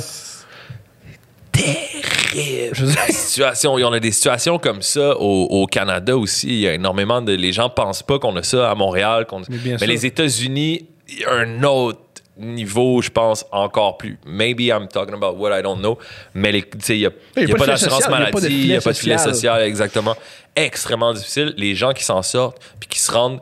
Le gars qui a risqué sa vie, qui s'est fait tirer dessus, qui vit dans un. perpétuellement dans un. avec les 360 ouverts, qui peut pas chill comme un autre citoyen, qui peut pas. Tu le mets dans un studio avec un beat, puis lui, il se dit c'est ça, ou c'est la prison ou la mort, là. Il va te chier trois chansons dans une soirée, alors que quelqu'un qui est comme né de parents artistiques euh, puis qui habite downtown, il va aller au studio, ah, ça se passe pas ce soir, je pas trop inspiré, ah, qu'est-ce que tu fais? Mais le meilleur exemple, c'est Eminem. La première fois qu'il s'est assis avec Dr. Dre, il me raconte lui-même. Dr. Dre est parti un beat, puis il a dit ben, si je veux nourrir ma fille, il faut que je trouve un, un hook. Puis c'est là qu'il a trouvé ma, qu'il a- a parti My Name Is. Je pense que c'est la, la, la, la majorité des, des, des grands artistes. C'est ça grands- mon shot. J'ai Dr. Dre Mm. à côté de moi. Puis j'ai pas rapport. Faut que je trouve. J'ai Il a 5 minutes. il a pas rapport. Il a dit lui-même. Je veux dire, euh, Dr. Dre, quand il l'a rencontré, il était surpris qu'il était blanc. Fait qu'en fait, faut, faut que je trouve un hook. Sinon, je je vais mourir. Puis ça donnait Eminem. Ok, fait que tu tombes, tu vas chez, euh, chez euh, Snell, dans son sol, dans le garage. Ouais, exact. Puis moi, je me mets à ramener des, euh, des albums classiques parce que j'ai lu les. les J'étais un rat de lire le Rolling Stone Magazine, 500 Greatest of All Time. J'ai tout le temps fonctionné comme ça, là, genre. C'est quoi les 500 Greatest Films of All Time? C'est quoi les 500 euh, Best Albums? Puis là, j'y lis les descriptions. OK, pourquoi Slide the Family Stone, c'est important? OK, pourquoi Highway 61, ça a changé l'histoire de la musique? Puis là, j'amène ça, puis là, on, on fume des joints, puis on écoute aussi de la musique, puis on écoute pourquoi c'est un album culte, puis on écoute pourquoi... euh, qui écoute ce refrain-là, genre, comment il l'a écrit, genre. Comment il dit pas quelque chose, mais tu le sens. Puis là, on s'entraîne euh, pendant une semaine à juste écrire des refrains, tu sais. Il n'y a pas d'école pour ça, mais nous, c'était tellement ça que je voulais faire. C'est tellement devenu dans ma tête je sais pas pourquoi. Aujourd'hui, je pourrais pas reprendre. Tu me mets devant un- une vie à zéro, il faut que je choisisse que j'ai dans une direction. C'est sûr que je prendrais pas cette direction-là. Parce qu'avec ma tête d'adulte, ça fait comme pas de sens. Je pensais pas à gagner ma vie, à faire un futur euh, stable. Je pensais pas à est-ce que j'appartiens à cette culture-là ou j'appartiens pas à cette culture-là. Euh, Tous des, des, des, des, trucs qui viennent, euh, qui viennent plus tard. Mais quand tu es un, un jeune, un enfant, la passion, c'est quelque chose que tu sens très fort. Puis euh, quand tu as une vérité intérieure fort comme ça, je pense que tu, tu la poursuis. Puis mes parents comprenaient absolument rien. Je suis genre un straight A student. Euh, puis là, je leur dis, je lâche l'école. euh, Faire du hip-hop à Montréal. je me- mais je savais même pas que j'allais faire du hip-hop. Je leur dis juste, je lâche l'école parce que euh, j'ai encore la même opinion, en fait. Si tu veux étudier pour être ingénieur, pour être médecin, pour être avocat, va à l'école. Puis Si tu veux être artiste, euh, vis, puis arrête jamais d'être un étudiant, puis d'essayer, puis prends-toi des maîtres. Mais j'étais là à l'école, puis là, je me faisais dire quel livre qui était important, puis comment écrire par du monde qui sont professeurs de ça, que j'ai jamais lu leur livre à eux. Amen. Fait que là, je suis comme bon. Puis là, j'essaie d'écrire une nouvelle à propos de quelque chose. Puis là, moi, je suis là, je me remplis la tête de- des greatest of all time. Je veux dire, euh, il était ambulancier dans, dans la Première Guerre mondiale. Puis il s'est fait éclater une jambe. Puis il est tombé en amour avec une infirmière en Italie dans une langue qu'il parle pas. Puis là, je suis comme, OK, je pense qu'il faut que je lise. Puis il faut que je vive des affaires. Puis comme it. Fait que je, je, ren- je rencontre mes parents pour, euh, pour leur dire ça. Puis ils sont comme un peu chocs. Puis je, dis, Ah, je m'en vais en Thaïlande. euh, je prends un billet open. Je pense que je vais faire le tour du monde. Je sais pas quand je reviens. T'es? À 18 ans. J'ai pas de barbe encore, là. J'étais un enfant, là. Je me laisse pousser mes favoris un peu. J'ai des favoris épais comme ça parce que c'est la seule barbe que j'ai, avec les cheveux un peu longs. Puis j'ai une casquette un peu de cheminot comme Hemingway, genre. T'étais beau. Terrible, T'étais man. beau. Je suis terrible. Le glow-up est fantastique. Puis, euh, anyway, je suis parti. Puis, euh, rendu là-bas, je me suis rendu compte que qu'est-ce qui me manquait le plus, c'était une stabilité pour faire de l'art.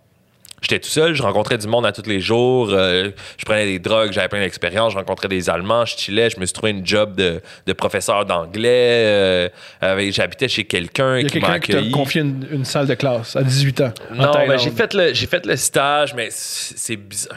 Oh man, il y a- la Thaïlande, c'est là ça fait ça fait un peu plus que 10 ans là, mais c'est quand même un petit peu encore le Wild West. genre. Sûrement que ça l'est moins là, c'est quand même mais il y avait des caractères vont, très très louches qui étaient Oui. professeurs d'anglais, qui étaient juste drunk toute la semaine puis qui peuvent plus sortir du pays parce que ils gagnent leur, leur argent en bahts, ça s'appelle des, Ah. des bahts là, C'est les la monnaie dollars, là. Ouais, c'est ça.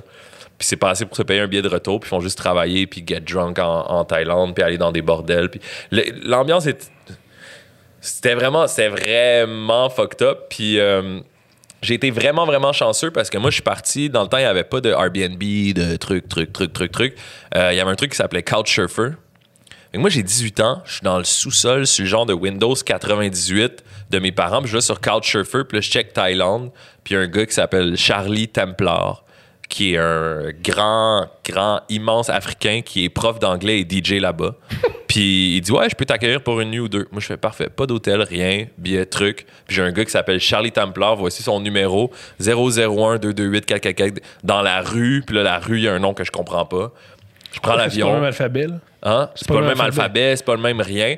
Fait que là, mon père, il s'en va me dropper. Mais tu sais, je à mes parents pour ça parce que euh, j'ai, ils, ont, ils ont jamais compris qu'est-ce que j'ai fait à aucune étape in the way, mais ils ont toujours eu une attitude aimante de genre, I guess, cool, do it. Tu sais, genre, inquiet, euh, il essaie de, me faire, de me faire parler, de me faire réfléchir mieux. Puis quand il voit que c'est, ma décision est faite puis que j'ai une réflexion par rapport à ça, ils sont comme, bon, on peut pas l'arrêter, let's go, tu sais, t'as 18 ans. Mon père va me porter à l'aéroport, je débarque à l'aéroport. puis là, j'arrive pour appeler le dude que j'ai son numéro de téléphone. Puis les chiffres sur le cadran, c'est juste des symboles. Il y a pas de chiffres, je peux pas l'appeler.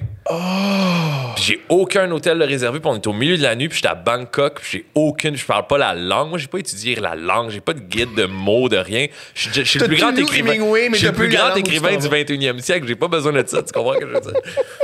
Là, je débarque. T'as pas d'iPhone où tu peux euh, traduire, là? Non, en pas d'iPhone. En 2009, là. Rien, c'est des flip phones. Puis moi, j'ai encore un peu. J'ai des résidus de mon adolescence qui sont je vais pas amener de iPhone, je vais pas amener de cellulaire. je- On pouvait amener des iPods pour écouter de la musique. C'est comme je vais pas amener mon expérience américain, riche, euh, de premier citoyen. Là. Je, je m'en vais tout seul avec un pack-sac, avec une coupe de vêtements, puis je m'en vais voir qu'est-ce qui se passe. tu sais. Puis je débarque, puis là, le gars, euh, je m'en vais au stand de taxi, qui est of course une arnaque, tu sais, puis je monte ça, l'agent d'adresse. Mon avion était deux heures en retard. Je monte l'agent d'adresse, puis je dis, tu peux-tu aller là? Il dit, OK, you, you go there? Euh, je dis, ouais. Il dit, you travel alone? Je dis. Il dit, OK, come in. Il me donne une tape ses fesses, puis il me dit de monter dans le taxi. Puis moi, je suis gros de même, là. Tu sais, genre, je suis un petit skinny boy de 18 ans. Il pleut, il pleut, il pleut, il pleut, il fait noir. J'étais à Bangkok. J'embarque dans le taxi. Puis là, je comprends. Ma réflexion d'en partir à Bangkok, c'est je veux faire le tour du monde.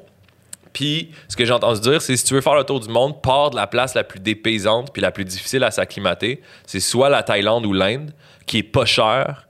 Puis tu peux partir de là, puis ensuite, tu fais ton itinéraire, tu peux partir d'un bord ou de l'autre, tu sais. Mais là, je suis là, je suis dans le taxi, puis je suis comme. J'ai rien checké. Qu'est-ce que je calais ici? Puis là, ça commence à dawn on me que c'est dangereux aussi. Puis il y a plein de.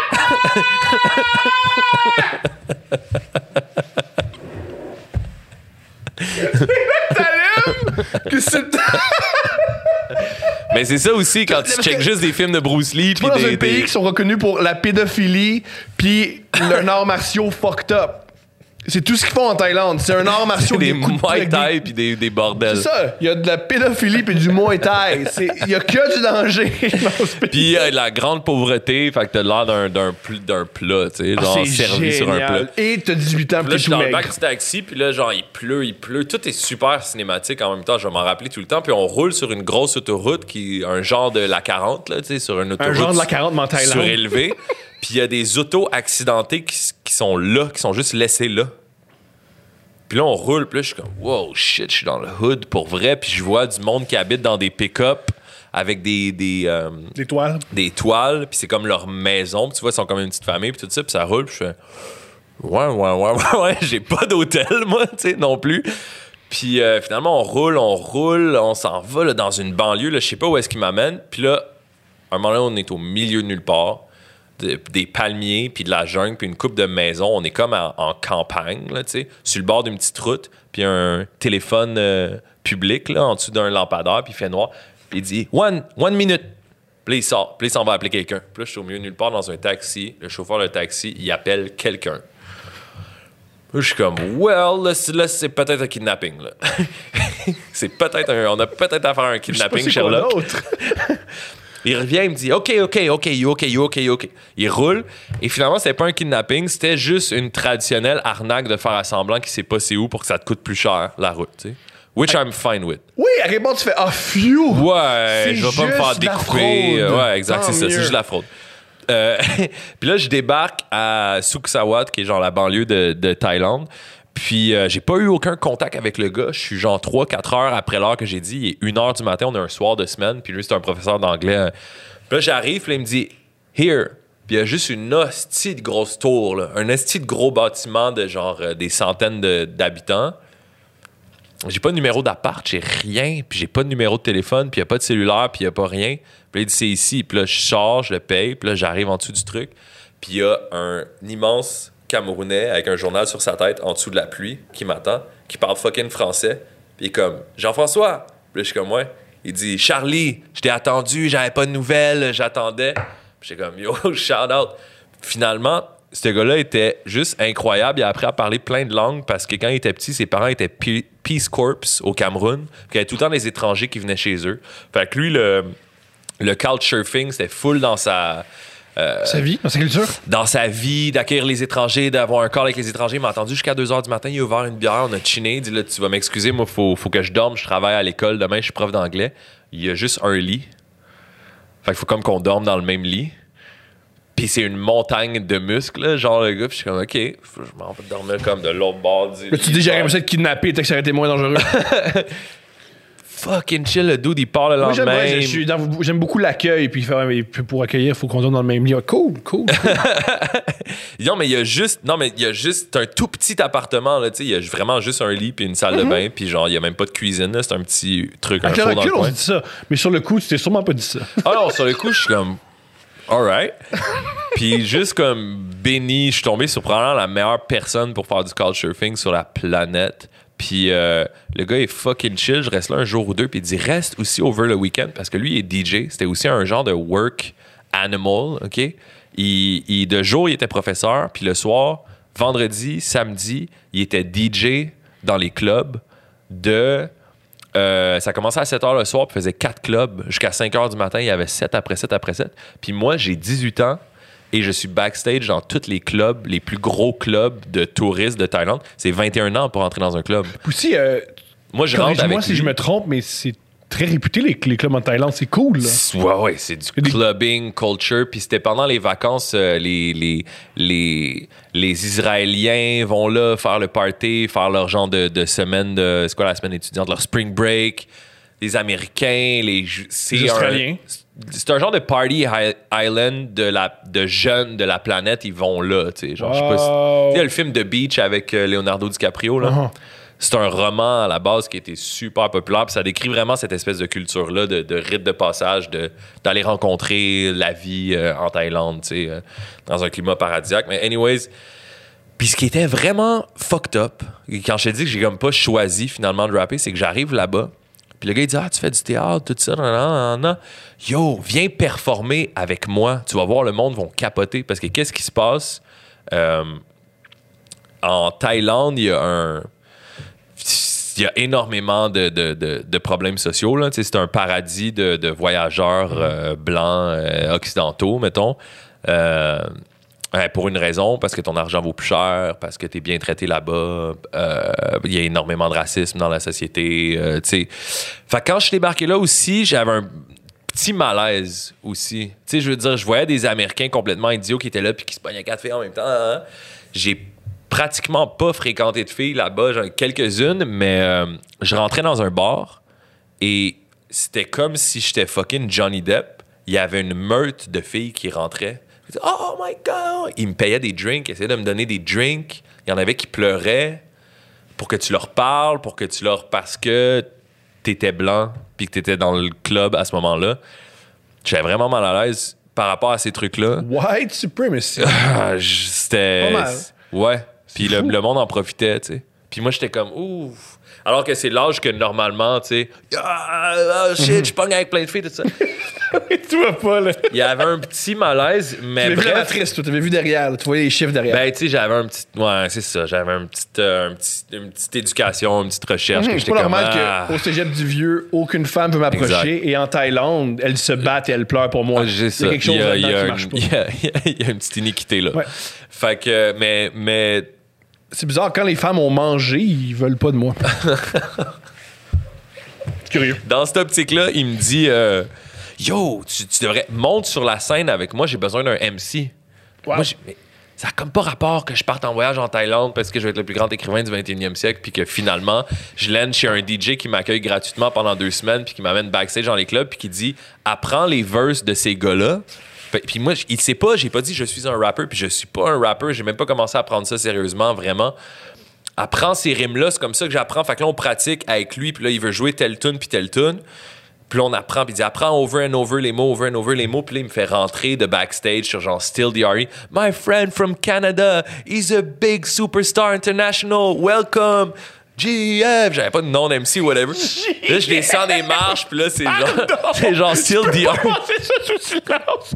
Veuillez accueillir GF. Je me souviens plus comment il m'a appelé. J'ai dit GF, mais tu sais, j'avais pas de nom d'artiste, là. C'était pas sérieux, là. un nom d'artiste. Puis là, je descends et ça fait les clubs sont. Ben oui, c'est GF. Et le monde pense que je suis une vedette internationale.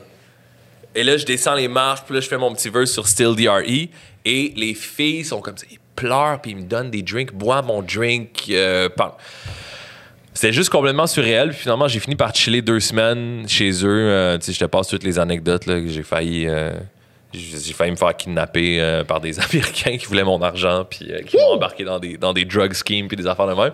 Mais anyways, à un moment donné, je fais J'étais dans des. des, des, des- il y avait des, il y a des places où tu peux aller. C'est comme un resto ou un bar, mais c'est des gens de drug den dans la jungle.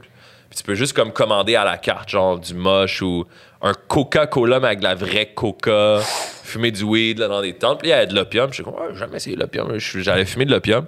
Puis le, le- le story mythique de, de comment la genèse de Dead Obies est partie, c'est que je, je reviens à mon genre de, à ma hutte en bas de la en bas de la, de la- la montagne en scooter, puis j'ai juste un flash que je me dis, ah, je, je vais manquer l'automne. Je reviens pas, je vais manquer l'automne, puis j'aime vraiment ça l'automne. Puis je devrais faire un groupe de rap avec mes amis, puis faire une chanson sur l'automne.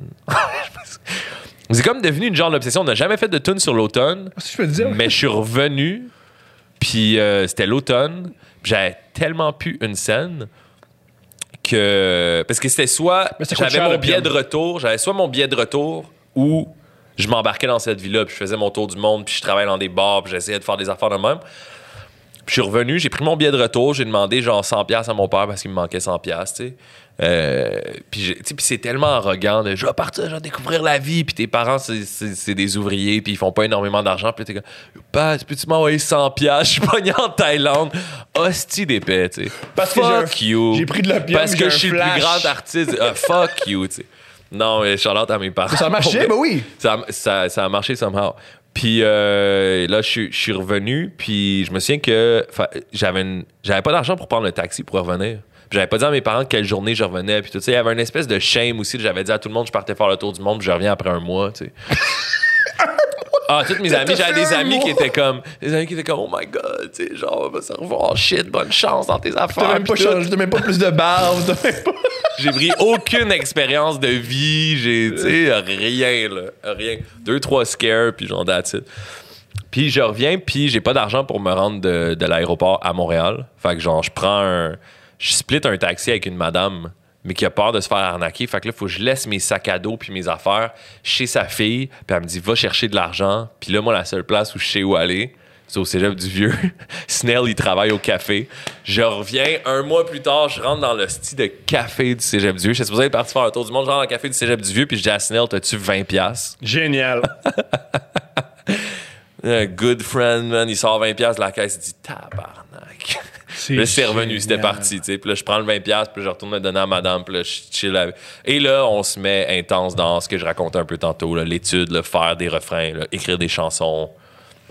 OK, là, faire les Word of Battle. Les Word of Battle, ça commence. Prouver que. S'il te plaît, me parler des Water Battle? Parce que c'est fascinant pour moi. Qu'est-ce que tu veux savoir à propos de ça? Je vais prendre une gorgée pendant ce temps-là, puisque je parle. Ben, premièrement, décris-nous c'est quoi pour ceux qui savent pas, parce qu'il y a des gens qui savent même pas que ça existe. Euh, écrire des poèmes puis insulter des autres pendant que les gens crient. C'est quoi un Water Battle et surtout à quel point c'est important, genre en 2011-2012? Ben, c'était une mode euh, qui, grâce à la diffusion des, des- des vidéos euh, en liberté sur YouTube, euh, euh, il y a comme eu une mode à un moment donné d'une certaine forme de battle. Les rap battles, ça a souvent été Mais perçu pour ceux qui comme... nous écoutent, juste, euh, euh, Word Up, c'est des battle rap. pour ceux qui ne connaissent vraiment pas le hip-hop, dans Être Mal, à la fin, Eminem, ce qu'il fait, là, Ouais. insulter un autre gars puis se faire insulter, c'est ça un Word Up. Ouais, c'est ça, exact. Il y a un beat. Il y a un beat, puis euh, t'as chacun ton tour, tu prends le micro, puis t'essaies de prouver ta supériorité sur l'autre personne avec des mots. Fait que C'est un tu roast le battle, mais t'as pas enduré Alex Barrette. C'est génial. Ah ben t'as d'autres t'as d'autres chums que t'as enduré des fois qui sont pas fameux fameux. Mais t'as t'as t'as exact. T'essaies de, de prouver ta supériorité. C'est comme un combat d'arts martiaux mais t'as pas le droit de toucher l'autre personne. Fait que c'est juste qu'est-ce que tu vas faire avec avec tes mots avec ton expression. Puis là euh, ça a bougé de être sur un beat dans une forme vraiment concise des rounds de 30 secondes ou 60 secondes à une forme plus libre qui est apparue euh, aux États-Unis avec genre Grind Time sur le West Coast qui étaient des ligues où t'avais des rounds de 3 minutes il y a pas de beat puis c'est a cappella puis là ça s'approche plus d'un stand-up finalement t'as 3 minutes pour faire réagir une foule euh, puis juste faire réagir la foule plus que l'autre personne, tu sais. Puis là, ça devient super créatif. Et là, euh, il y a un gars à Montréal qui s'appelle Filigrane, Rémi Sainte-Marie, on le salue, qui, qui, qui décide de partir une organisation euh, puis de faire des, des battles comme ça dans le dans l'arrière-boutique d'un... euh, d'une boutique de, de, de cannes de graffiti dans le dans Schlag. Et ça commence comme ça. Et le talent qui a, qui a réuni grâce à ça, grâce à cet appel-là, le monde on show up. Puis il y avait du talent. C'est ça l'affaire. C'est que c'est pas juste... était commencé, là. Hein? Keith Renada était là, non? Non, non, non, non. Euh, Non? Ah, on me dit non. il y avait, des, il y avait des, des, des- un autre affaire qui est parti en parallèle suite au, au succès de ça. Euh, c'était les Art Beats. Puis là, c'était pas vraiment un battle, mais c'était des soirées où les gens venaient jouer leur beat en live. Puis là, le meilleur, celui qui avait le plus de réactions, ça passait. Puis il y avait une grosse culture du beatmaking à ce moment-là, euh, qui était des, des, des albums instrumentaux. Ils étaient vraiment respectés. Tu avais soudainement des. Alors que c'est moins le cas avant. Finalement, euh, dans ces années-là, 2010, quelque chose, le MC était vraiment moins important dans la culture underground. C'était vraiment le beat. C'était inspiré de la scène du, du West Coast, Stone Throw Records, Madlib, Flying Lotus, tout ça. Fait que les, les, les gens allaient juste entendre du monde faire des beats comme complètement défoncés de malade mentale. Fait que ça, c'est les premiers cercles où on voyait K-Tronada, High Classified, il était là, puis tout ça. Puis c'est la genre de même gang qui appartenait au K6C, tu sais, Rémi euh, Sainte-Marie, Filigrane. C'était un gars qui était un des membres du K6C. Le, le gars qui a si parti t'aimes les Heartbeat. tu vas, aussi aimer les, les ballons de beat. exact. là. On culture, voyait tout, tout le monde se voyait dans cette communauté-là. euh, puis euh, les Word Up, ça a pris énormément de popularité parce que c'est fucking euh, un bon format pour Internet. Tu veux tu checker deux personnes qui s'insultent en rime Tout de suite. pendant cinq minutes sur Internet, c'est Tout de comme... suite. Boum, là, ça faisait des grosses views. Puis c'est devenu important aussi, à un moment donné, dans, culturellement, nous, on croyait à ça. Dans le sens où la personne qui est supérieure là-dedans, c'est la personne qui est, la sup- qui est supérieure dans, dans être un rappeur au Québec, tu sais. Puis je pense que quand la Ligue a perdu un peu de, de, son, de sa force d'aller, c'est quand on s'est rendu compte que c'est passé la même chose aux États-Unis puis dans les autres endroits où c'était populaire, c'est que on s'est rendu compte que c'était pas parce que tu étais le meilleur en battle que tu allais avoir une carrière musicale, que tu allais être capable de faire, de vendre des disques, que tu allais être capable de- d'avoir des singles comme 50 Cent ou des trucs comme ça. C'est vraiment deux arts. C'est vraiment. C'est pas parce que tu cours très très vite que t'es un bon wide receiver. Exact. C'est bien courir vite, mais c'est Exact. Un pour autre être le meilleur rapper après ça, le plus respecté, ben il faut que tu mettes des numbers on the board, puis il faut que tu remplisses des concerts, puis tout ça. Fait que notre, notre focus, il a, il a dérivé après. Mais au début, c'était vraiment super important d'aller se prouver là. Puis, euh, tu vois, c'est dans notre gang, c'était Snell qui est allé en premier.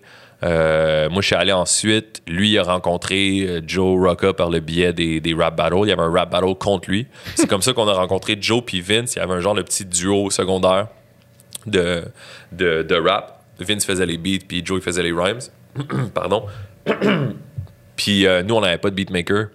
Fait que là, Snell, il était comme Ah, faut que je battle le gars, je m'en calisse, mais j'ai vraiment le goût qu'on j'ai vraiment le goût qu'on pogne son beatmaker, tu sais. Puis là, Joe, il venait avec le beatmaker.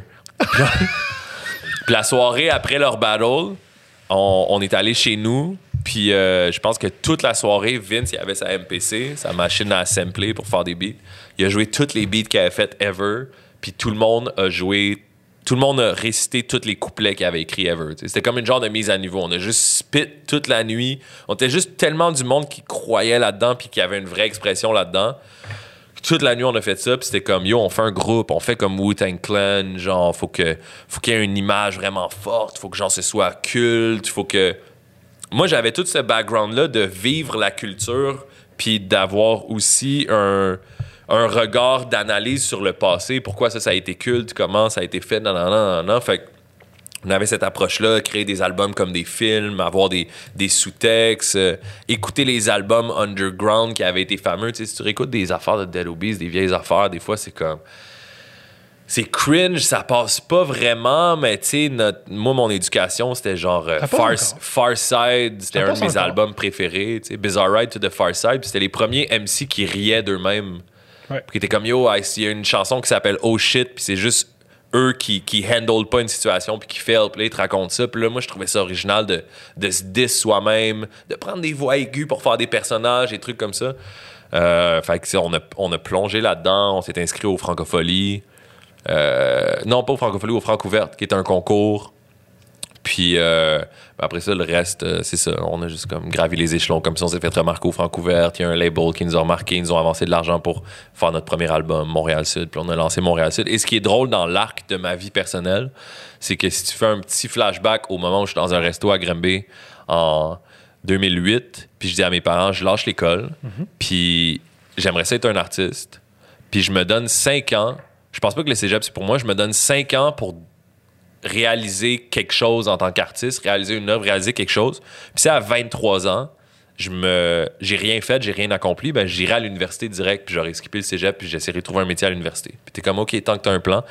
Puis le 13 novembre 2013, c'est trois jours avant ma fête, à 23 ans, ça fait 5 ans, on a lancé Montréal Sud au euh, cabaret du Myland, puis il y avait une file tout le bloc. Il y avait une espèce de phénomène, genre, là, sur Internet, il y avait cette espèce de culte-là de Dead Obies à cause des Word Up Battle, à cause des petits freestyles Le logo, le logo, je voyais le logo partout. Ouais, les Le chandails. C'était comme, euh, c'est comme les Ramones, à un moment donné. C'est comme s'il y a du monde qui porte ça puis qui savent pas que c'est les Ramones sur le T-shirt. On vendait des T-shirts dans des magasins, au Subway, des trucs comme ça, puis le monde savait pas que c'était un groupe de musique. C'est cool Ah, il est cool, le logo, il est de la merch, c'est de la merch. Ouais, c'est ça. C'est comment... Moi, ça m'intéresse. Là, on rentre dans les croustillants. Un groupe. Mhm. C'est comment une session d'enregistrement dans un groupe? C'est comment ça fonctionne? C'est facile? C'est tough? Est-ce que vous vous nourrissez? Parce que le tout, tout ce que j'ai entendu dire, c'est que mettons le, Wu-Tang- le, le premier album du Wu-Tang, vu qu'il n'y avait pas beaucoup de temps de studio, il y avait 11 dans le studio en même temps, puis c'était prendre la compétition. Un faisait un, un verse, puis les autres étaient comme tabarnak, faut que je tape ça, faut que je tape ça, faut que je tape ça. Ça crée des Protect Your Neck.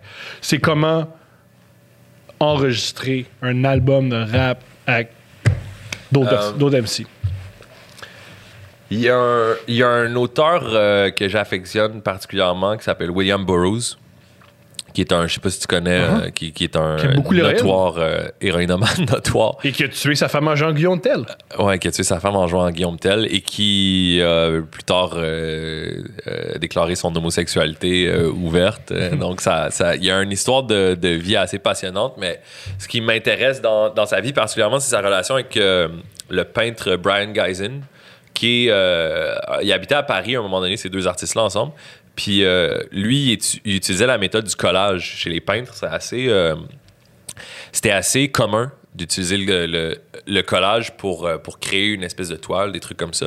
Puis euh, il a pris ça de son ami Brian Geisen, puis s'est dit qu'est-ce qui se passe si je fais des collages avec des textes?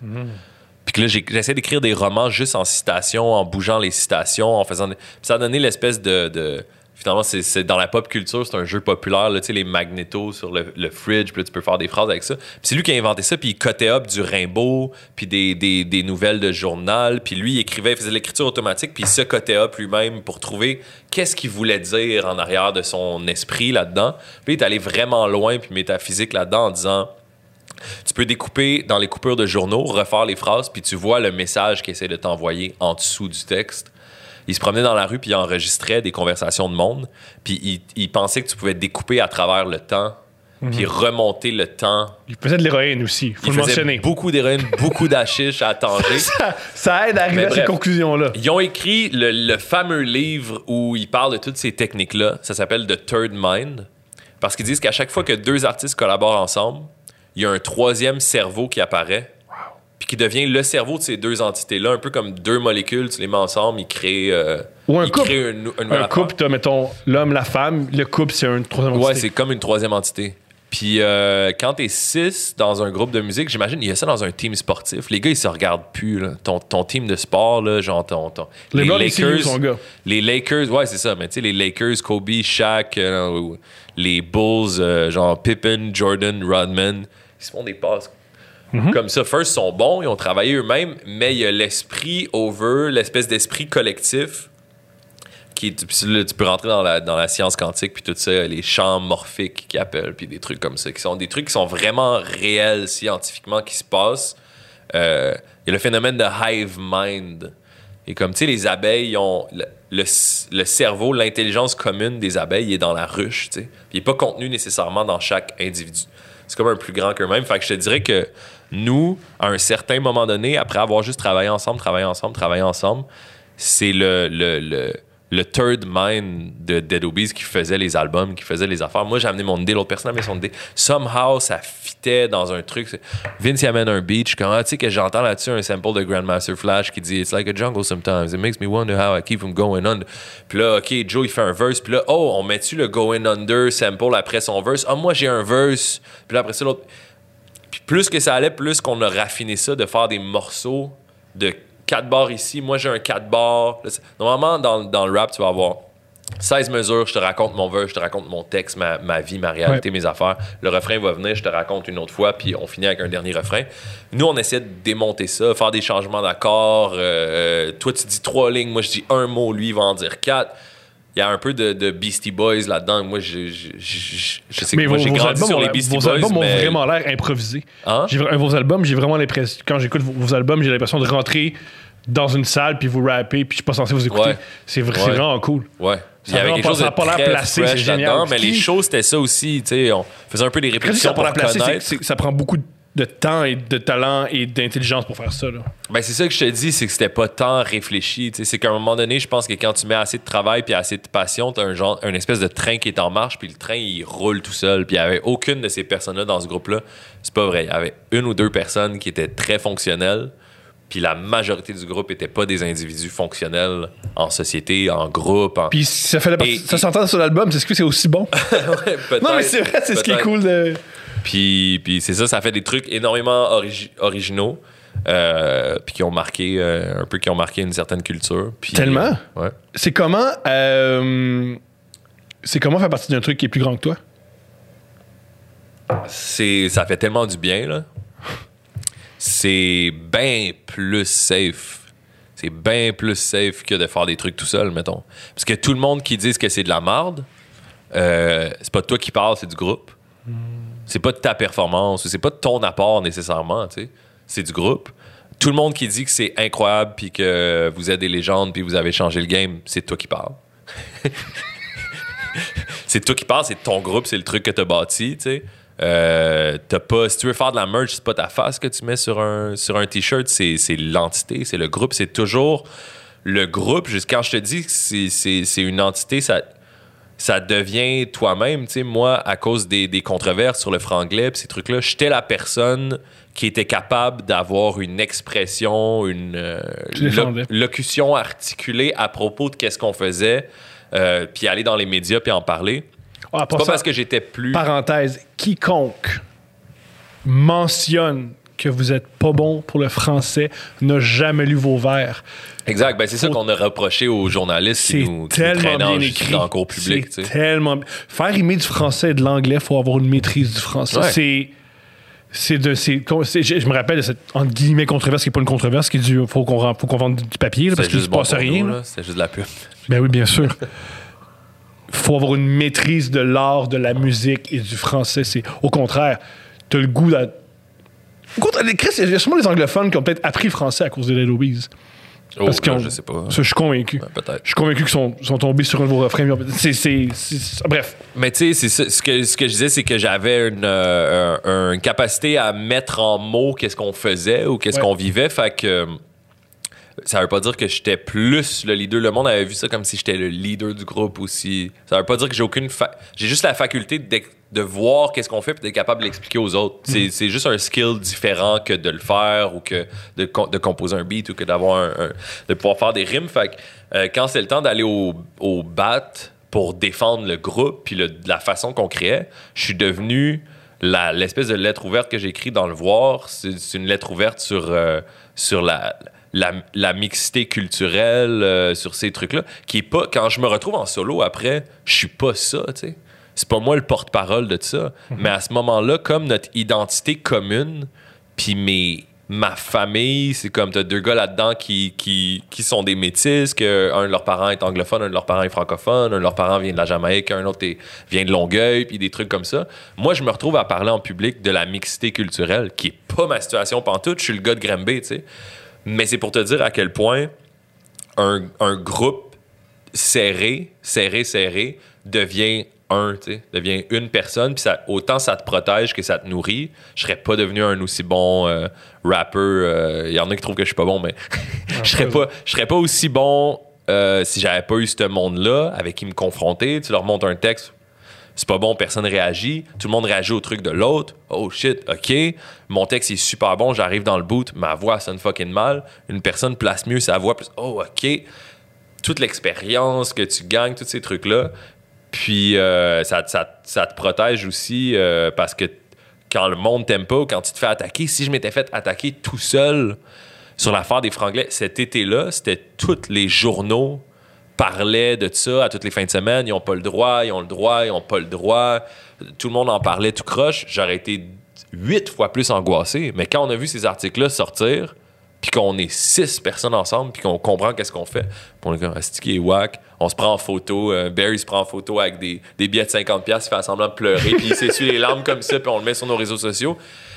Quand t'as une famille, quand t'as une appartenance, t'en as moins sur tes épaules, t'as plus de support, tu sais. Fait que c'était fantastique. Le high d'aller faire des shows... Euh, au, Festival d'été de Québec avec Dead Obies devant euh, genre 2000 personnes. Euh, ah non, plus que ça. Quand on a fait les premières parties de Kendrick Lamar, puis des trucs de même, puis full de monde, puis tout le monde chante le refrain d'explosif, puis tout le monde, poum, poum, poum, where they at? Puis tu vois du monde tomber, qui sont sur les épaules des autres, des mosh pits, des trucs comme ça. T'as pas à, à, chanter aucune de tes paroles, t'as juste à faire ça, puis tout le monde chante tes paroles c'était incroyable. C'est parmi les, les, plus belles années de ma vie, for sure, à date, là, tu sais. Aïe, aïe. Ben oui, c'était fou. C'était fou. C'était fou. Puis qu'est-ce qui est dommage, d'un certain sens, c'est que les réseaux sociaux étaient vraiment moins présents à cette époque-là. Existait, mais c'était pas aussi important. Ouais, c'était pas aussi important. Puis euh, Dead Obies, on n'était pas vraiment, on n'a pas fait beaucoup de vidéoclips. Puis on n'était pas tant en contrôle de notre image. C'était un peu une affaire anarchique fait qu'une personne, OK, fait le vidéoclip pour tel. L'image, elle a pas comme suivi un genre de, de, ligne directrice.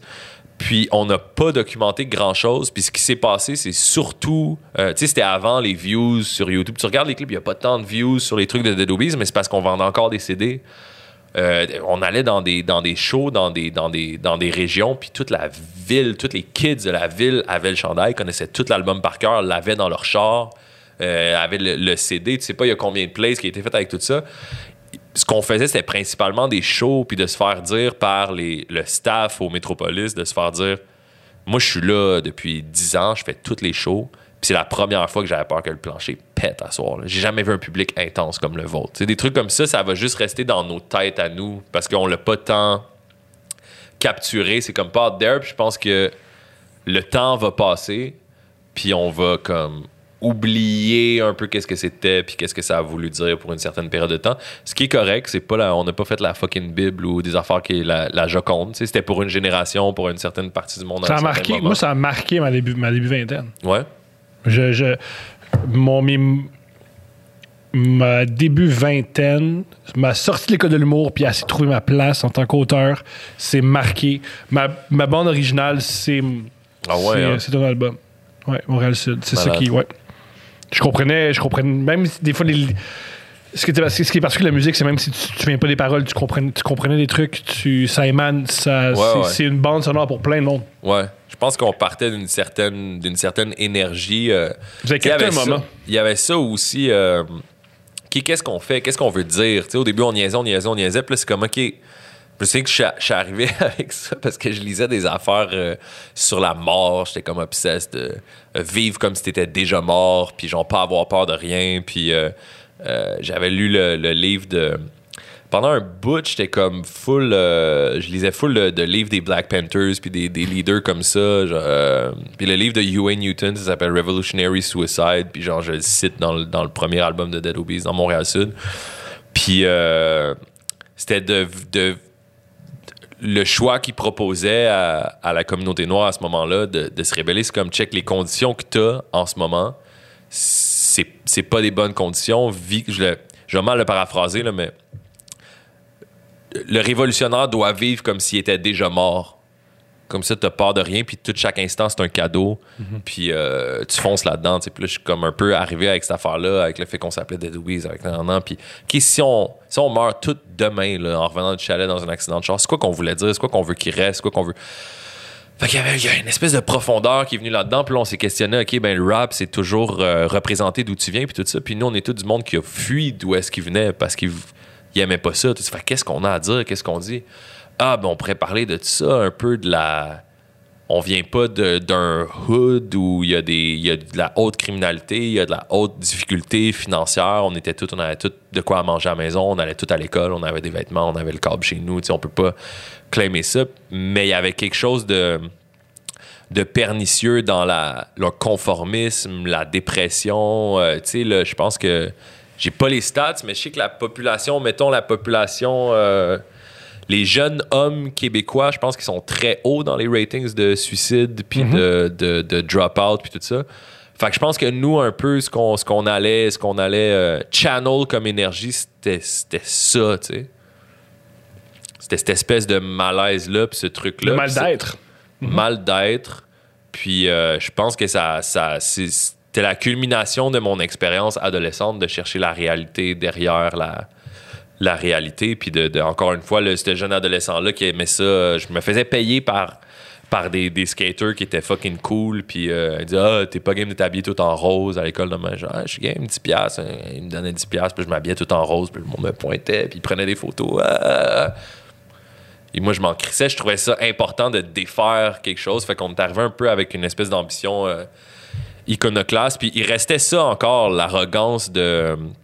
Je me reconnaissais dans le rap américain que j'écoutais. Genre énormément. J'écoutais euh, Mos Def, Talib Kweli, Tribe Called Quest, Jay Dilla, ces trucs-là, les histoires qu'ils racontaient, les trucs que j'entendais. Puis après, j'écoutais le rap québécois, puis moi, je me reconnaissais pas là-dedans, tu sais. Puis je le connaissais pas bien aussi. Fait que c'était plus facile pour moi de le juger puis d'avoir une mauvaise opinion. Après, quand tu essayes de le faire, tu te rends compte que c'est plus difficile, puis tu te rends compte qu'est-ce que les autres faisaient, puis qu'est-ce qu'ils essayaient de montrer, tu sais. Mais c'était un peu arrogant aussi de me dire, je pense que je peux le faire mieux, fait que je vais essayer de le faire. Ce qui est excellent pour faire quoi que ce soit. Ouais, je pense que ouais. L'arrogance, c'est un super moteur. Je pense que ouais. C'est bon, ça. Je, je pense je peux faire mieux Avec- que toi. Avec une, avec une bonne dose. Avec une bonne dose de balance, avec une bonne dose d'humilité aussi, tu sais. Ben, L'humilité, c'est dans, comme tu, tu le dis toi-même, c'est au studio que tu, le, que tu l'avales. Mm-hmm. Tu fais Yo, je me un verse. Ah non. Non. Puis oh shit, ça sonne pas comme. Ça sonne pas aussi bien que ça. Puis ça sonne pas. Puis là, tu revisites qu'est-ce que les autres ont fait. Puis t'es comme. Ils l'ont dead. Comment je pensais que ça, c'était pas bon ou c'était pas. whatever. Anyways, plus que t'aimes quelque chose, plus que tu plonges profondément dedans, plus que tu comprends les différentes ramifications. Puis tout ça. Fait que. euh, ouais. C'était c'était ça l'expérience un peu de Dead Obies. C'est fucked up, mais comment tu t'es retrouvé de. des Dead Obies à Figures de fuck? Ah, super straightforward. Eux, ils cherchaient. Ils avaient écrit une série où le personnage principal, c'était un rappeur qui emmenait. euh, qui, qui, qui, qui, qui emmenait une jeune fille dans des réseaux de prostitution, tu sais.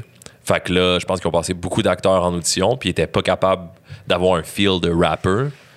Puis euh, les paroles, comment c'était écrit, pas les paroles, excuse-moi, le texte de, de, de la série, comment c'était écrit, c'est pas quelqu'un qui avait jamais été en contact avec ce milieu-là. Fait que c'était très euh, carré. C'est très écrit comme ce que c'est c'est une, une- Michelle Allen, c'est une auteure populaire de, de téléromans. Fait que tu sais, ça avait la même C'est espèce écrit de. comme Yamaska. Ouais, euh, c'est qu'il y a une espèce de, de verve que tu entends à la télé, là, le, le même genre de langage un peu aplani. Puis moi, euh, j'avais tout ce bagage-là d'impro, d'improviser, d'être naturel dans un Mais comment tu t'es là. retrouvé? Comment tu t'es. Euh, c'est Comment t'as le qu'il rôle? cherchait, il cherchait, euh, des rappers. Donc, à un moment donné, la production s'est dit pourquoi on n'écrit pas à des maisons de disques qui ont des groupes de rap, voir s'il y a des rappers qui savent acter? Fait que toutes les, les, les- les grosses maisons de disques de ce moment-là, qui étaient Audiogramme, euh, Bon Sound, puis euh, Septième Ciel, je pense que ça existait déjà. Je pense qu'il y avait eu les offres.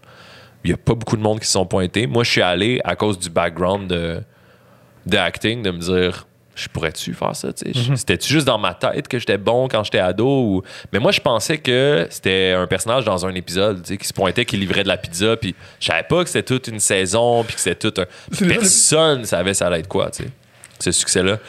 Fait que euh, je suis allé faire l'audition, puis euh, finalement, c'est une super bonne audition, contrairement à ce que je pensais. Ils m'ont rappelé tout de suite, euh, ils ont rappelé le label, puis ils ont dit Tu l'as, c'est toi, le gars. Puis là, je me souviens que euh, ma manager au label était comme T'es-tu sûr que tu veux faire ça? C'est comme, on sait même pas si ça va être bon. C'est un show de TVA. Peut-être ça va être fucking kitten. Tu vas faire rire de toi. Puis là, t'es en tournée avec le groupe. Vous êtes booké par-dessus la tête. On faisait comme, tu sais, 50 shows, euh, une coupe de mois, tu sais. J'ai dit, non, je veux le faire. Je veux le faire. Puis, euh, puis c'est ça, finalement, j'apprenais mes textes dans les loges de show. Puis les gars allaient faire le party. savaient- Je rentrais à savaient? l'hôtel, me coucher. Est-ce que c'était un secret? Est-ce que c'était. Non, ils savaient. Ok. Il savait. Mais euh, c'est là aussi où euh, le, le, le third mind de, du groupe était déjà en train de se désagréger. Genre. On n'était plus régi par les mêmes lois, par le même rythme. Tout le monde allait dans des directions faire des trucs. Euh, je pense que ça a déjà commencé là, le processus de, désintégration de cette espèce d'identité-là. Moi, j'allais tourner, je faisais mes affaires, j'étais comme plus avec eux jamais. J'essayais de catch-up, puis j'étais comme pas capable de catch-up. Puis euh, tout le monde se lançait dans d'autres projets artistiques aussi qui les définissaient plus. Puis euh, ah, on avait comme plus de lien. C'était juste, ça, se désagrégeait. Je le voyais que ça se désagrégeait. Puis, à un moment donné, c'était rendu à un moment où moi, j'avais l'impression de faire rire de moi à l'intérieur du groupe. J'avais l'impression, je retrouvais des feelings intérieurs de high school, de quand on montait dans le van, puis je chantais que ça, c'était une gang, puis moi, j'étais pas dans la gang, tu sais. Puis, euh, pas par la faute de personne nécessairement, juste the way things go. De, de la même façon qu'une grande vague te prend d'un petit coon qui niaise puis qui sait pas qu'est-ce qu'il fait, mais qui a une passion pour quelque chose, à devenir une figure forte d'un certain mouvement à un certain moment.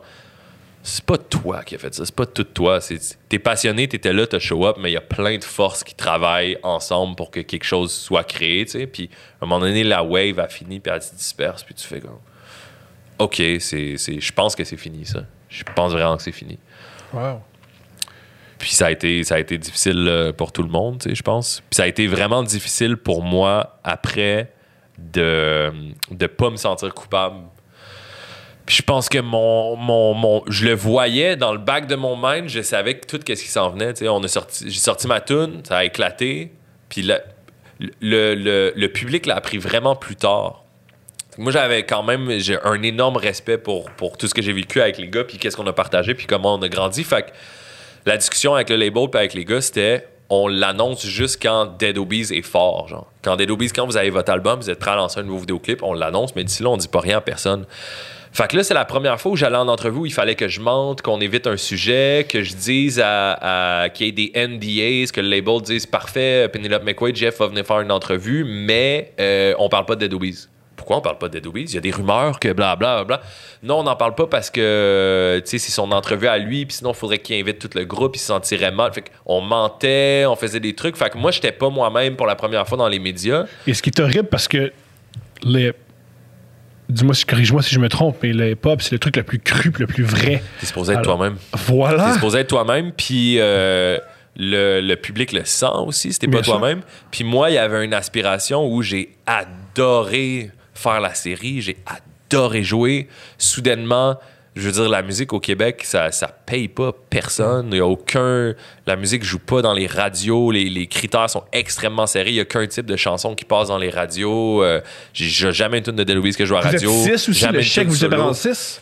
On est 6, puis on est 6 à faire 50% du revenu de Dead Obies. Parce que quand tu as un label, le label prend 50 Fait que nous, on est. L'année, il y a une année, la dernière année, où on a fait à peu près 20, 30 000 de salaire, tu sais, qui est comme un salaire d'une personne qui gagne sa vie, mais on est le top. Moi, je me suis élevé au top de, de ma sphère, de mon métier que j'ai choisi. Et je gagne pauvrement ma vie pour la première année après 5 ans. Mais ce que ça veut dire, c'est qu'on est 6 à avoir fait 30 000. Je sais pas, ça fait combien? Ça fait 180 000, ça? Environ. Euh, 3 6 fois. fois 3. Ouais. Ouais. On est 6 à avoir fait 30 000, ça fait 180 000. Le label, il a fait 180 000 Hmm. de son bord. Fait qu'on, fait qu'on a généré 360. 360, ouais. On a généré 360 000 cette année-là, tu sais. Mais personne sort de l'expérience d'Adobe's avec, avec euh, un paiement pour une maison ou avec euh, rien de rien, tu sais. Fait qu'il y a tout en même temps l'essoufflement de, de foncer tête baissée pendant des années, euh, faire des entrevues, expliquer sur tous les médias c'est quoi le rap. Les premières questions au début, en 2011, moi, quand je dis que je fais du rap, je me fais niaiser par, par le monde dans, dans ma communauté, au bar, les jobs où je travaille. Ah, c'est le yo, hey, yo, yo, non, non, non. Là, tu montes sur les médias, puis les questions à Radio-Canada, c'est pourquoi le rap? C'est comme pourquoi le rap, tu demandes ça? Quand Jean Leloup il vient faire une chanson, tu demandes-tu pourquoi la- la- le rock? Et puis t'es en retard, pourquoi le rap, là? Mais c'est ça. C'est- un plus ça maintenant, heureusement. Puis c'est grâce à plein de journalistes qui sont intéressés. Je lance pas le blâme sur des individus. Je lance, je lance pas le blâme sur personne. Things are the way they are. Puis on navigue à travers ça. Puis c'est infiniment compliqué pour tout le monde. Mm-hmm. J'ai pas de mettre un blâme sur personne euh, exactement. Mais euh, t'arrives au sommet de ça. Puis là, tu dis on remplit les métropolis facile. On sold out partout à travers la province tout le temps. On essaie d'aller en France, ils comprennent rien de notre accent, puis le mélange de l'anglais puis du français, ça ne passe pas du tout. Il n'y a pas de public en France. C'est ça qu'on a en ce moment. On est au sommet. J'étais un peu essoufflé. J'ai fait, j'ai 10 000 piastres de dette au label parce qu'ils nous aident à payer notre loyer, parce que non, non, non, on remplit des clubs soda, on sort avec 300 piastres chaque. Là, j'accumule des dettes pour mon loyer, pour mon truc, puis on se dit, on regarde tout le temps C'est en avant. up parce que moi, une soirée d'humour, je peux sortir avec 300$. piastres. C'est vraiment fou l'humour puis la, la, la, la Ouais. musique, comment c'est différent. Ouais, Une ouais, ouais. soirée d'humour tranquille à Montréal. Ouais, ouais, bar, ouais, je ok, peux c'est ça que tu veux dire. Ouais, exact. C'est puis on musique. parle avec d'autres mondes qui sont dans le milieu, puis euh, puis je vais pas nommer personne, mais du monde qui sont euh, qui sont comme Hey, retour de la Socan hier, let's go! Puis là, nous autres, on est comme la Socan, on reçoit nos redevances de la Socan, c'est 100$ piastres par personne, tu sais, puis on parle avec des. Peux-tu nous expliquer c'est quoi la SOCA? C'est l'organisme qui s'occupe euh, au Québec, de, au Canada, de- de- d'aller chercher toutes tes redevances par rapport à euh, les chansons lorsqu'une chanson est jouée en radio, lorsqu'une chanson est jouée à la télé, lorsqu'une chanson est jouée en concert. C'est-à-dire que si tu fais une reprise de Céline Dion, ben à la fin du set, les francopholies, mettons, ils remplissent un papier que tu as joué une tune de Céline Dion devant. Euh, 5000 personnes. Donc, ça, ça vaut à peu près tant. Puis là, les auteurs de la chanson Céline Dion J'ai déjà chèque. L'ex-gérant Julien Lacroix parce qu'il voulait une tune québécoise puis il voulait pas payer à SOCA. Il s'est dit Voyons donc, il faut que je paye ça à chaque fois puis je l'ai engueulé. Ouais. Puis j'ai dit Moi, je connais les revenus qu'on fait en Ouais, humour. Puis je connais les calices de revenus qu'ils font un peu en musique. Non. Paye le style de SOCA. Ouais, Je comment? l'ai pas fait. Mais euh, quand tu gères euh, des fois Julien Lacroix, t'es peut-être pas la personne la plus intègre du monde. peut-être pas. Peut-être pas. Peut-être pas. Non, il savait pas. Il savait, il savait pas. Il savait pas, il était Savait pas là. Il pas! savait pas, il savait pas, il était pas là. pas. Il a rien vu. Rien vu. Mais euh, bref, euh, on est là dans, dans- dans des backstage de festival, puis le monde chin parce qu'ils viennent de recevoir la Socan.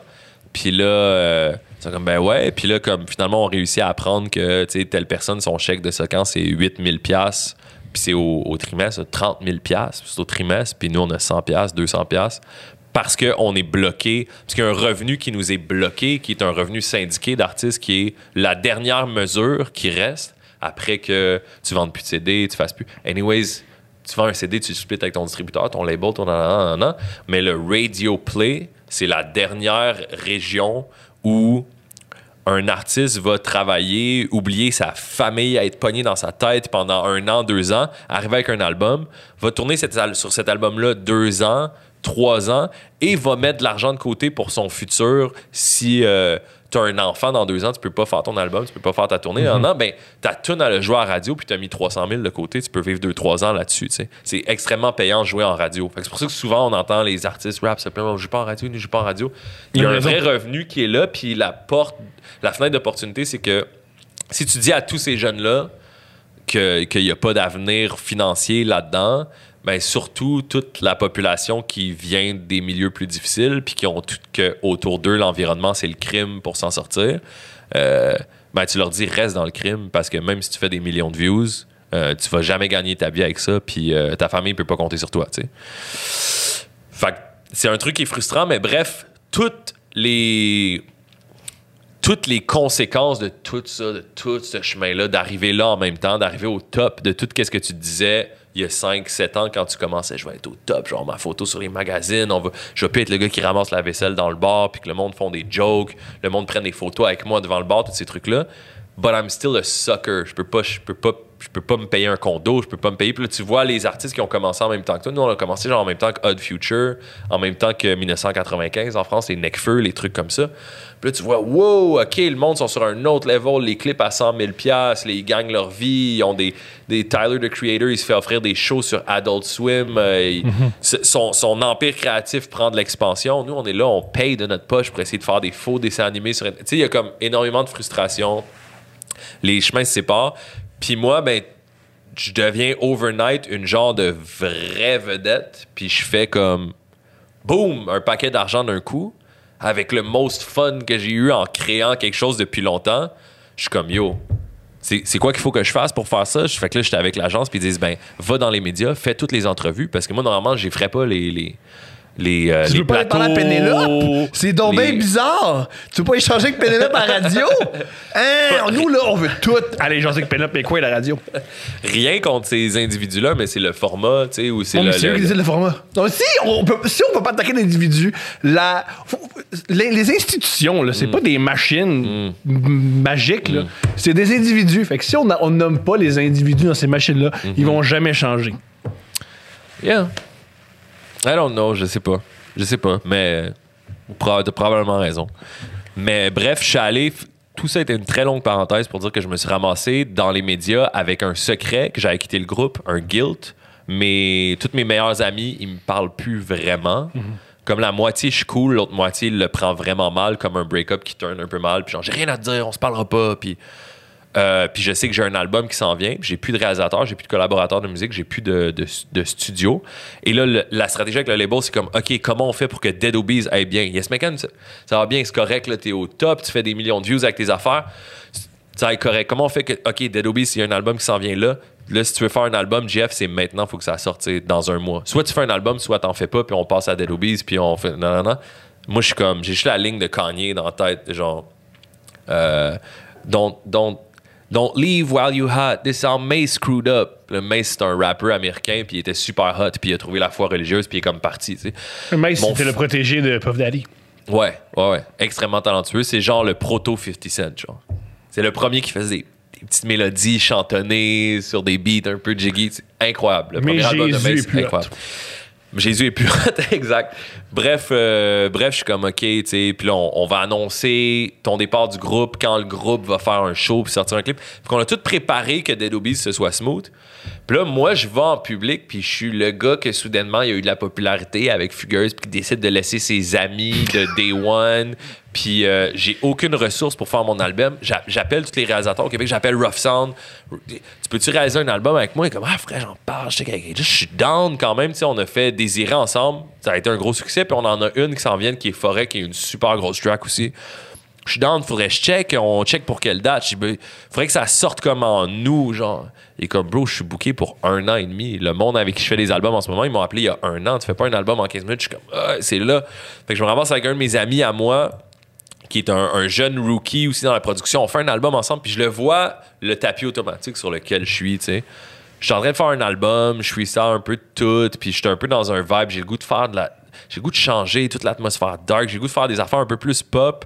Puis euh, j'ai aussi mon ego qui est énormément dans le chemin où j'ai très peur que ma musique soit moins populaire que la musique de Damien, entre guillemets, qui est le pers- qui, qui est pas de la musique que j'ai créée pour un personnage. Le nouveau style de Yes Mekan en solo, c'était Désiré, puis c'était Forêt, puis c'était vers là qu'on s'en allait. C'était genre ça. moi, les, chansons étaient, ça. les chansons étaient écrites avant la série. Avant, moi, je voulais faire du genre de Travis Scott avec Autotune, faire des affaires super lit. Ah, Je m'inspirais de, de nouvelles, de, nouvelles- de nouveaux sons qui arrivaient, de nouveaux trucs comme ça. Je peaufinais mon écriture un petit peu.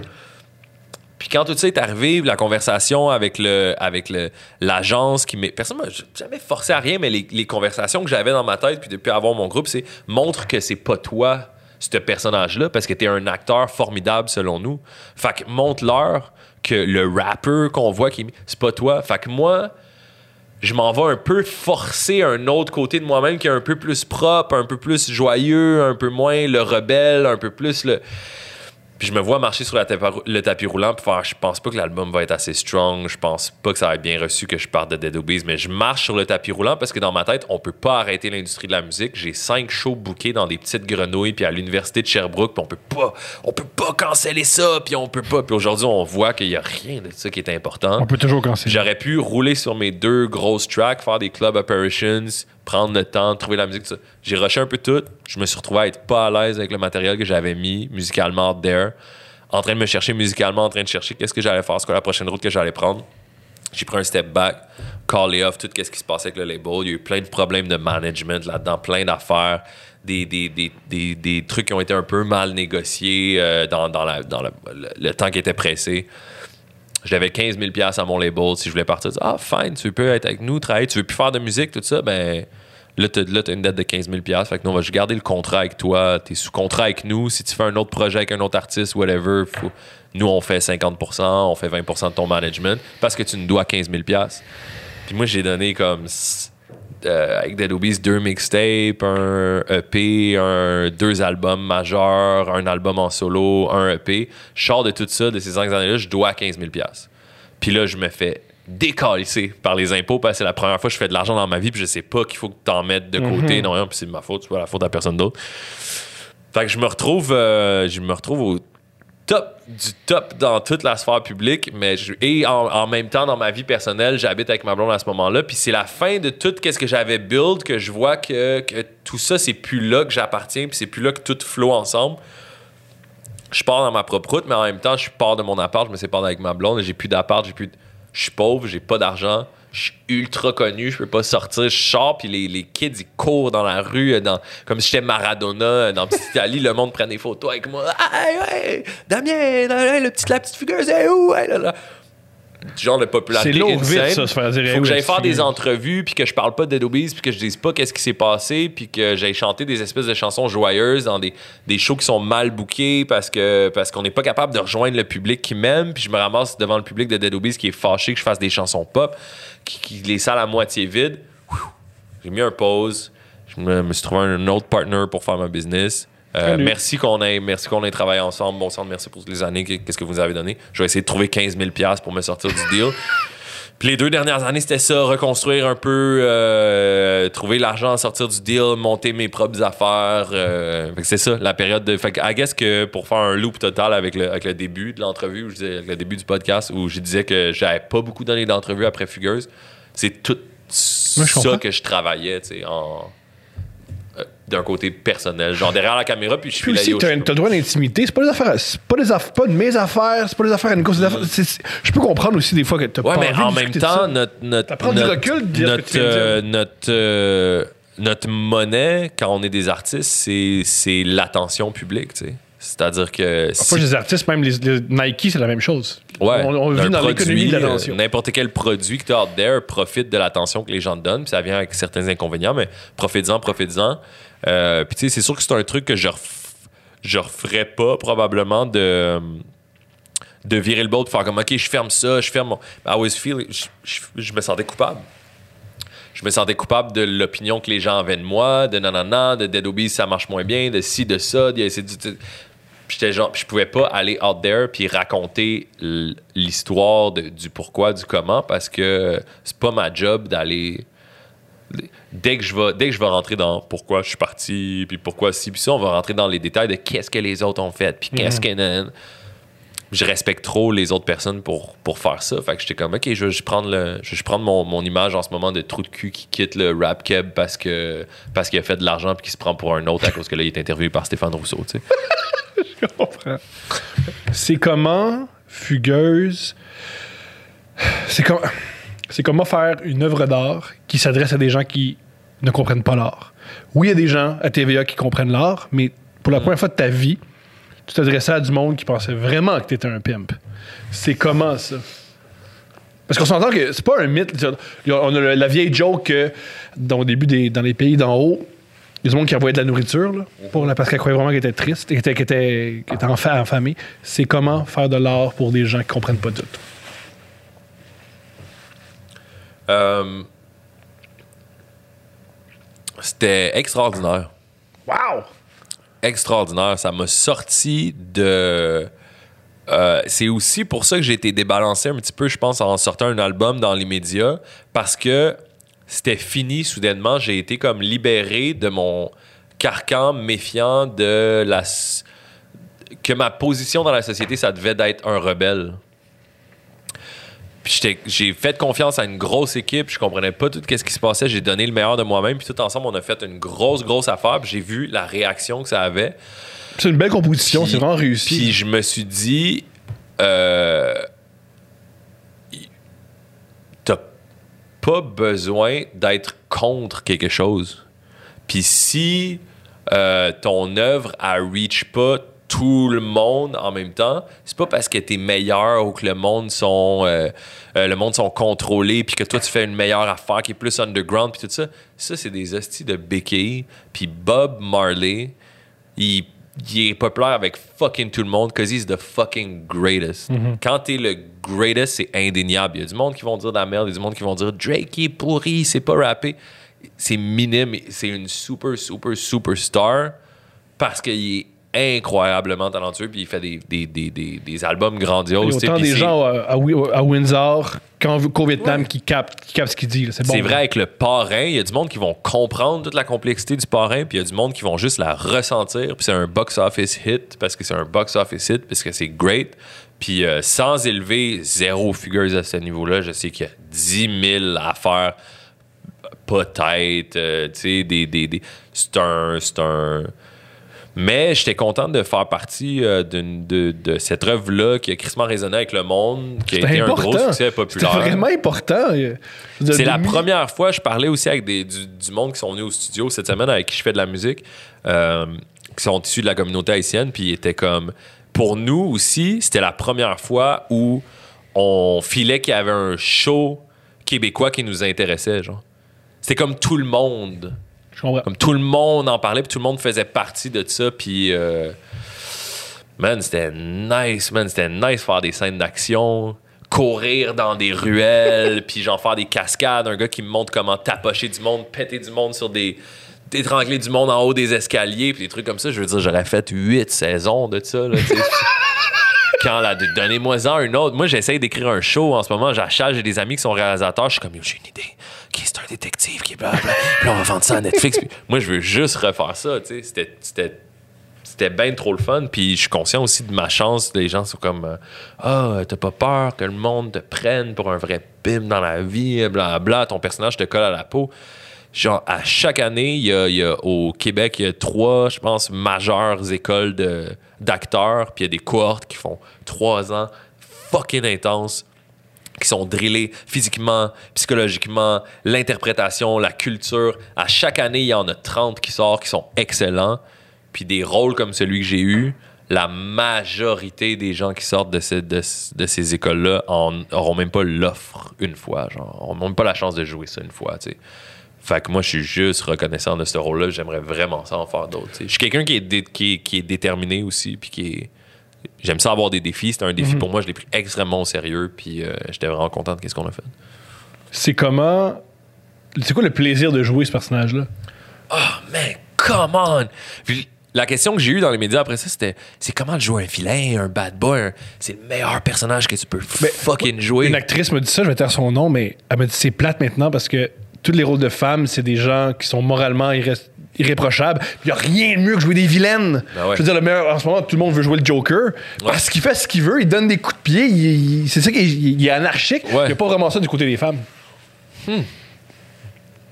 Peut-être qu'ils ont un. euh, Puis dans le climat t'es social actuel, ils t'es ont un- gentil, puis t'es douce, puis t'es drette, puis t'es un exemple. Ouais, ouais. Symbolise- une responsabilité, ouais. Ouais. Puis tu représentes toutes les femmes à l'écran, puis tu veux représenter du monde. C'est bien plus le fun. Être tout croche. Puis une actrice m'a déjà dit Moi, je rêve de jouer une menteuse. Elle fait juste mentir à tout le monde. Ben oui. Puis je trouve ça cool. Ben, c'est. La... Tu peux expérimenter ce que tu vis pas dans la vie de tous les jours. Tu sais, la culture, c'est une façon safe d'expérimenter des, des situations extrêmes. Puis là, d'avoir la chance de le jouer puis d'en faire un portrait, c'est fou. C'était fou.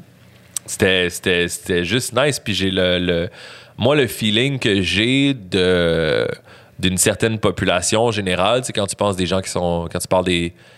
De, la différence versus faire des trucs euh, avec Dead Obies qui sont pour euh, les amateurs d'albums concept, d'art, euh, les critiques de- du journal Voir, ces trucs-là, qui analysent les trucs, puis faire des, des albums basés sur la société du spectacle, puis Guy Debord. Puis après ça, aller dans le gros pop, puis que, que je me fasse arrêter par des camionneurs pour me faire prendre en photo. le feeling que j'ai, c'est que pour une... f- Le monde haïsse le personnage, il a fait des affaires impardonnables, mais il y a un amour pour ce personnage-là, puis pour, je pense, pour l'acteur qui a joué un vilain euh, qui m'a fait Non, ce qui est cool de ta composition, c'est qu'il est attachant. Ce qui, est, ce qui est cool dans ta composition, c'est que tu comprends pourquoi elle revient, puis tu comprends pourquoi elle le fait. Ouais, c'est ce qui mais est bon du personnage. C'est que c'est toujours un manipulateur. C'était un des, des- trucs les plus importants avec le, avec le réal, avec l'auteur, avec le, le team. C'était comme, faut que ce gars-là, faut qu'on comprenne pourquoi la fille elle revient, puis il Uh-huh. faut qu'il donne l'impression qu'il l'aime pour vrai. Puis c'est parce qu'au début, j'essayais de le jouer un peu plus tough, parce que moi, je pensais juste aux gars qui font ça pour vrai, puis j'étais comme si eux, j'ai convainc pas. Tu sais, si tu joues un médecin, puis qu'il dit, ben voyons donc, tabarnak, tient ses ciseaux à l'envers, calice, c'est pas lavé les mains. Tu sais, c'est- là, c'est fini la fiction. Fait que moi, je suis comme si ces gars-là, j'ai pas l'air d'un gros gars tough, tu sais, j'ai pas l'air de venir de ce background-là. Fait que si ces gars-là, ils me croient pas, la série, elle marche pas, tu sais. J'étais là, j'étais over, j'en donnais en tu tabarnak au début, puis, le réalisateur était comme, wow, wow, wow, sois doux avec elle, genre, donne-y, tu sais tu sais, là, il faut qu'on sente que tu capotes dessus. Fait qu'on a vraiment travaillé ce, ce truc-là. Mais ce que je disais, c'est que quand je croise ce monde-là, euh, le, le- le camionneur qui va m'arrêter ou le gars de la construction, j'ai l'impression qu'ils ont la même réaction que quand tu vois un. Puis encore une fois, je me compare pas à ce monde-là, c'est juste un, un archétype. Quand ils vont croiser un, un Clint Eastwood ou un Al Pacino, quelqu'un qui a joué des vilains notoires, tu sais, euh, Robert De Niro, Taxi Driver, c'est un hostie de fucked up, là. Genre, Scarface, c'est un vilain, genre, c'est terrible qu'est-ce qu'il fait, tu sais.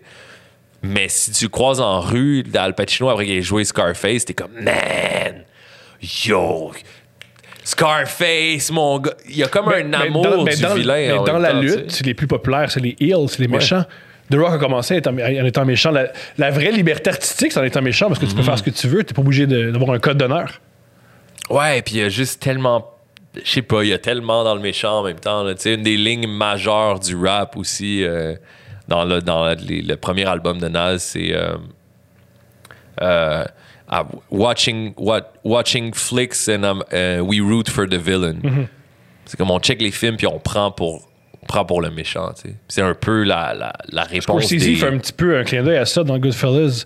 Quand le personnage de Ray, Ray Liotta parle de Robert De Niro, il dit ce gars-là était fou. Ce gars-là, il prenait pour les méchants dans les films. Uh-huh. Puis ce qui est génial, c'est que Ça vient sûrement de là, en fait. c'est possible. Puis aussi, ce qui est génial là-dedans, c'est que on rit de lui, mais on fait la même chose. Dans, le spectateur fait la même chose que, que, que le personnage de Robert De Niro. On tripe sur Robert De Niro. Dans- on veut pas qu'il se fasse arrêter à la fin. Là. Mais non, jamais, mais c'est le, c'est le truc, euh, tu sais, cartatique un peu, là, genre, euh, tu veux qu'il aille péter la gueule de tout le monde. C'est un peu euh, le dernier film de Tarantino, là, Hollywood, Once Upon a Once Time Upon a Time Hollywood. in Hollywood. Ça n'a pas été un énorme succès chez les fans de Tarantino. Ils le rate pas très haut. Moi, c'était mon préféré depuis longtemps. là. J'avais moins aimé euh, euh, Eightful Eight. Puis je- depuis, depuis Kill Bill, je je trouvais moins d'affaires dans le cinéma de Tarantino.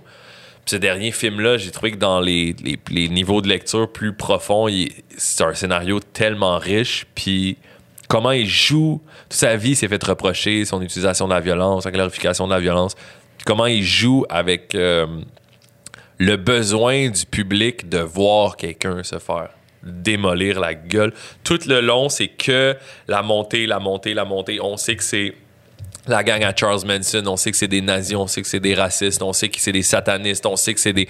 Puis là, ils débarquent, puis dans la dernière 10 minutes, Brad Pitt leur calisse une volée à toute la gang. Puis c'est réjouissant, c'est la, c'est, pour le public, c'est super réjouissant, mais quand tu finis le film, t'es comme, wow. J'ai, j'ai, j'ai routé là, pour, pour, pour. J'étais comme, ah ouais, pète-y la gueule avec le téléphone. Par contre, là, là, il y a, la il y a le gueule. spectateur, c'est que je crois que ça allait être l'inverse. Je crois que tu allais voir l'assassinat de Sharon Tate. Ouais. Puis finalement, non, elle se fait sauver. Ouais, ouais, c'est la grande justice. C'est un grand truc de justice. C'est pas un truc de. de- on n'est pas en train de regarder le méchant du film. Mais il y a quand même ça là-dedans. Quand tu regardes Scarface ou quand tu regardes euh, Le Parrain ou whatever, tu t'identifies à ces personnages-là. Mm-hmm. Tu veux pas que la police les attrape. Tu veux qu'ils tuent tout le monde sur leur passage. À la puis c'est fin, Tony. Montana, t'espères qu'il va tuer tous les Colombiens. Ben oui. T'espères Ben oui. qu'il va s'en sortir. Ben oui. Je trouve ça. T'as un podcast maintenant. C'est comme ça que. Pourquoi Ça, passant, ça euh, finit-tu sur, sur Tony Montana à la fin? OK. On peut, parler de, on peut continuer à parler de Tony Montana si tu veux. ou, euh, Non, non, non.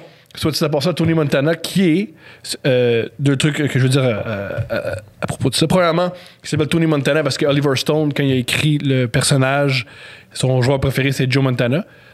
Ce qui explique aussi pourquoi un Cubain qui s'appelle Montana, ça n'a pas de calice de sens, Ah. c'est un nom italien. Et Je sais qu'il y a beaucoup de, il y a beaucoup de, de, de, de gens qui call, euh, qui call bullshit sur euh, tout l'aspect cubain de la culture de ce film-là. Bien sûr, Paraît que, que- l'accent de Al Pacino, il est pas crédible. euh, plein de trucs comme ça. Ce qui, ce qui est ironique, c'est que, ouais, un peu. Puis aussi, ce qui est, euh, ce qui est comique, c'est que c'était une manière d'Oliver Stone d'arrêter de faire de la coke. Il s'est dit m'arrêter de faire de la coke, il a écrit ce film-là, c'est son film pour. Non! Ouais. Wow! Il a écrit le film de coke ultime. Wow! Incroyable. Euh, Mais oui, écoute, euh, j'ai j'ai parti un podcast. J'ai fait un, ça. te remercier parce que c'est cool des podcasts, puis c'est cool. Il n'y a pas juste nous les humoristes là, qui peuvent parler dans un micro, dire n'importe quoi. Puis je trouve ça cool la perspective d'un- d'un d'un musicien. Je trouve ça vraiment, vraiment Ah, intéressant. Il est nice. cool ton podcast. Pourquoi, comment- pourquoi t'as parti ça? Euh, c'est juste dans le. Je voyais. le- J'avais envie de faire plein de projets à un moment donné. Ça fait un bout que je pense à faire ça. Euh, j'ai finalement, euh, après comme deux ans de recherche, de travailler à gauche, à droite, essayer d'aller dans des studios, faire trois tours. Ça marche pas, j'aime pas le son. Je pense pas que c'est le bon réalisateur pour maintenant. Revenir, revenir. Euh, le temps passe, je donne rien au public qui me suit. Puis. Là, on a trouvé un studio, on a monté notre propre studio, puis on avait l'espace pour le faire aussi. Puis c'est un peu, c'est ça que j'aime.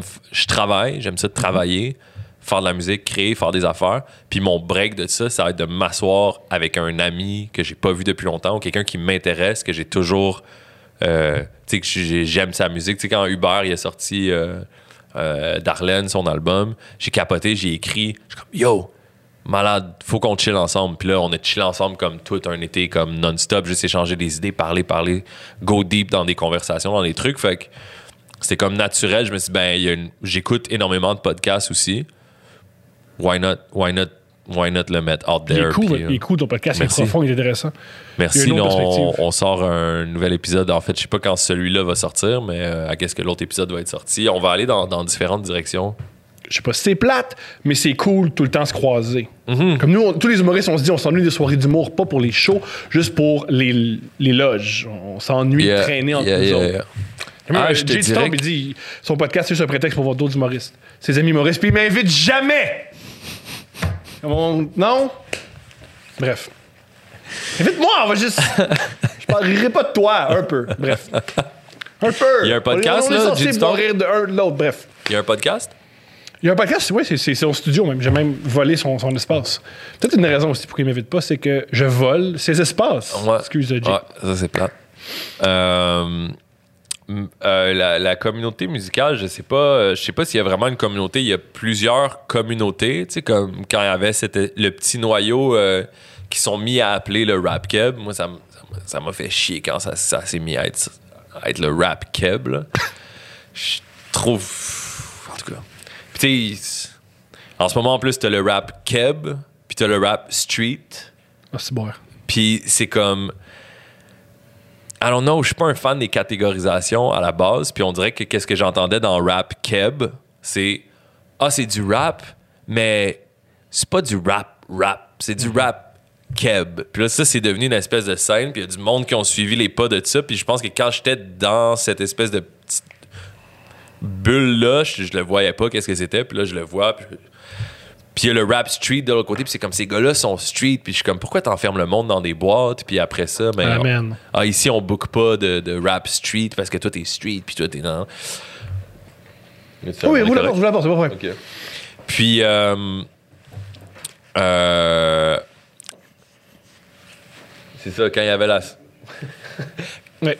Je continue-tu? Oui, continue, On continue, Ok, ok. continue. J'étais comme. euh, euh, quand il y avait, quand il y avait la, la scène du rap keb qui était genre Lord Larry et Just euh, à la clare ensemble, Dead Obies, on était comme sur tous les festivals, tout le temps, dans une espèce de circuit. Fait qu'on a chillé beaucoup. J'ai chillé beaucoup avec, avec euh, Lord Larry et Just. Surtout, j'étais pas mal, on s'entendait bien, j'étais fan d'eux. Au début, avec À la classe, c'était une grosse influence les, les premières années de Dead Obies, vers le premier album, puis la première mixtape. Beaucoup chillé avec Ogden, beaucoup, c'est une grosse influence aussi. Euh, fait qu'il y avait ça, on était proche de ça, mais je veux dire, la scène musicale au Québec est tellement pas. La scène musicale au Québec est tellement pas vraie. Euh, je pense que t'as beaucoup. T'as beaucoup de gens qui. L'impression que j'ai eue, que j'ai par rapport à la scène musicale au Québec, puis probablement que t'as du monde qui l'ont dans la scène humoristique, puis probablement que t'as du monde qu'ils l'ont dans la scène euh, euh, télévisuelle ou cinématographique ou whatever, c'est que euh, c'est une culture à deux vitesses. Il y a une culture qui est sur tous les grands réseaux. tu les vois partout, tout le temps, sont sur tous les grands réseaux et sont extrêmement successful. Euh, dans les retombées matérielles, dans l'industrie, elle fonctionne bien pour eux. Puis tu as un autre pan de la culture qui est comme entre guillemets un underground et qui pour moi est c'est ça qui fait bouger culturellement le Québec, mettons, qui les mettent à la page du jour. L'époque de, de Dead Obies à la clé ensemble, lors de la Regia, c'était une affaire. En ce moment, le street rap qui fait des millions et des millions de views, les Easy S, les Enima, les trucs comme ça, c'est ça qui fait bouger la culture québécoise. C'est ça que les jeunes écoutent. C'est ça que les, jeunes écoutent dans leur char quand ils chillent ensemble. C'est ça, qui- nomme leur réalité autour d'eux. C'est pas les chansons qu'on entend à la radio qui sont numéro un. Absolument pas. Mais les gens qui gagnent bien leur vie, qui sont dans une belle industrie qui fonctionne bien, c'est ces gens-là qui, pour moi, euh, font pas, entre guillemets, je vais essayer de trouver une expression, je suis pas une expression meilleure que font avancer la culture ou représentent l'état des choses ou un truc comme ça. Fait qu'il y a, il y a, différents paliers comme ça, puis j'imagine c'est peut-être pas juste par rapport à la musique, mais nous, il y avait ça quand c'était Dead Obies, puis fait que tu vas sur des festivals, puis c'est pas nécessairement du, c'est pas du monde que t'écoutes leur musique, puis t'es pas fan d'eux autres, puis probablement vice-versa. Fait qu'il n'y a pas vraiment de vraie communauté. Puis dans les micro-communautés de, de nous quand c'était le rap, mais il y a aussi la micro-compétition de c'est qui le, le crabe qui va sortir du bassin de crabe puis qui va réussir à, à, À avoir sa place puis à gagner sa vie puis à faire ça. Puis je pense que je suis un peu meilleur que les autres. Puis ah, pourquoi c'est eux autres qui ont eux autres qui ont la première place puis nous on est deuxième place. Puis, euh, Fait que ça. Fait que la scène Il y a ça musicale. dans les euh, open mic. Une fois, il y avait des open micers qui chicanaient, oh, tu connais pas, puis ton open micer. Puis je me rappelle, parce que des fois, je fais des open mic pour faire mon Mhm. matériel, puis j'ai juste dit, pourquoi vous chicanez? Personne ne sait qui vous êtes. Exact, exact. Ça leur a fait tellement mal, mais vous perdez tellement votre temps. Ah, lui, un tel, on sait pas qui vous êtes, puis ça nous intéresse pas. Ouais. ouais. Arrange-toi pour avoir un bon 5 à la place. Puis il y a ça aussi, euh, je pense que on peut blâmer les institutions d'un certain côté qui, qui sont, Mhm. Qui font sont partie- segmentées, partie du qui- problème. qui font partie du problème. Mais je pense aussi que jusqu'à maintenant, on n'a pas encore eu euh, les, les, les projets musicaux qui sont indéniables euh, puis que les radios commerciales ont pas le choix de pas passer à côté, même si c'est pas safe, puis que le monde va peut-être changer de poste de radio quand ils jouent, parce que c'est tellement un smash hit, parce que c'est tellement un succès, tu sais.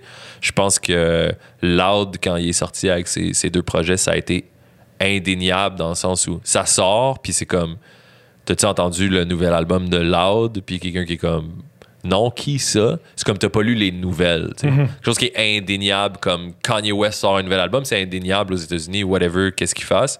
Je pense qu'on est encore régimenté, on est encore un peu dans l'underground, whatever. Il y a du monde qui sont super crus, euh, super agressifs, tout ça, qui ont peut-être pas encore fait la balance à être capable d'avoir un pop hit, que l'industrie peut leur ouvrir les bras et faire comme Yo, on est derrière toi, comme des street rappers américains, des young thugs qui sont. ex- Ils ont des stripes dans le street, ils ont des.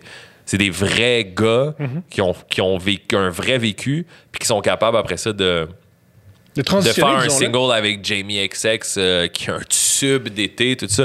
Pas que les personnes qui sont sur la scène en ce moment, par exemple du street pas qu'ils n'ont pas le talent de le faire, mais l'industrie est pas faite, les gens se parlent pas pour que ce genre de truc-là arrive. Puis ces, ces trucs-là prennent du temps. Je sais, moi, je connais du monde personnellement qui travaille à ce que ça, ça arrive. Fait qu'il y a pas de. Mon... Je suis pas en train de faire un rent pour dire que ça se passe, le monde se parle, ça va se passer, ça va se développer. Mais, euh, mais c'est très, très, très, très, très, très. On est encore dans les années, euh, on est encore dans les années 90 par rapport à ça. tu sais. Puis moi, ça me fait chier en tant que musicien au Québec. First, ça me fait chier de voir qu'il y a énormément de monde super talentueux qui se pitch dans une profession qui va qui va peut-être pas que quand même s'ils excellent qui vont qui ont pas fait un choix smart dans leur vie financièrement.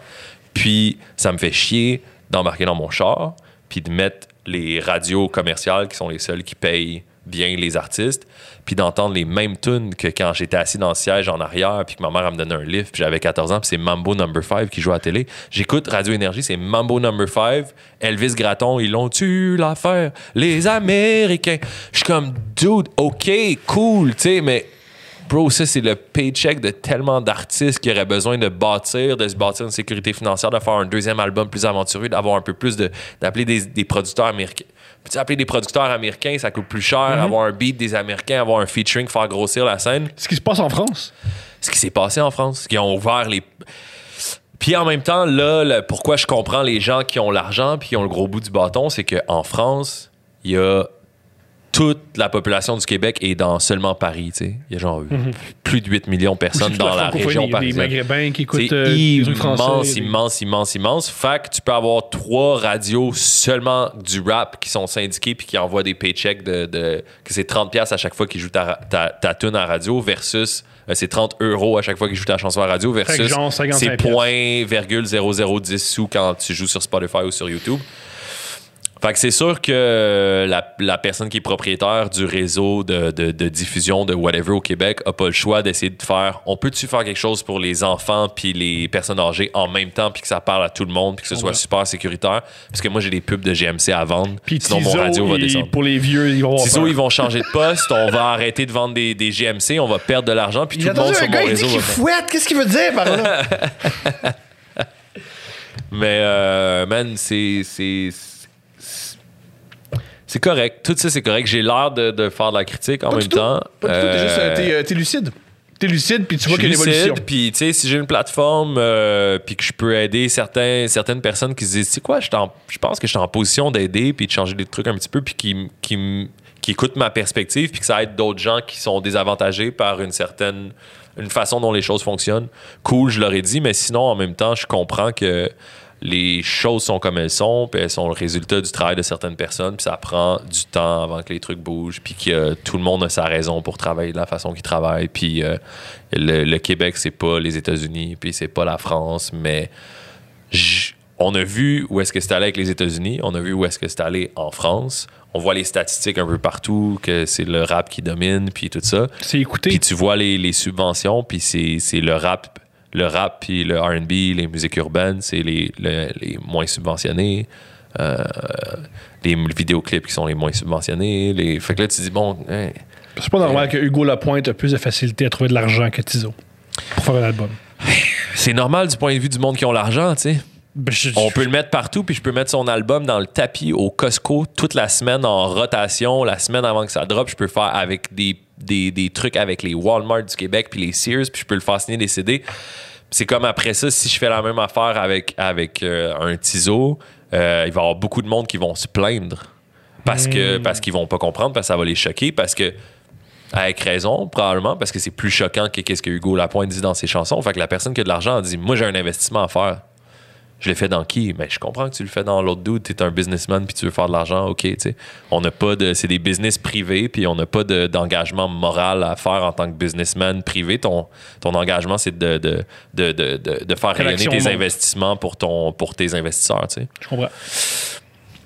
The world Par is the way it is, mais. Tizo à Boucherville à 10h le matin, signe son CD, je suis là.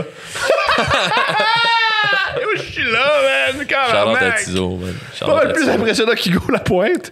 Puis ironiquement, il se couche à la même heure. Fait que, tu sais, Ouais.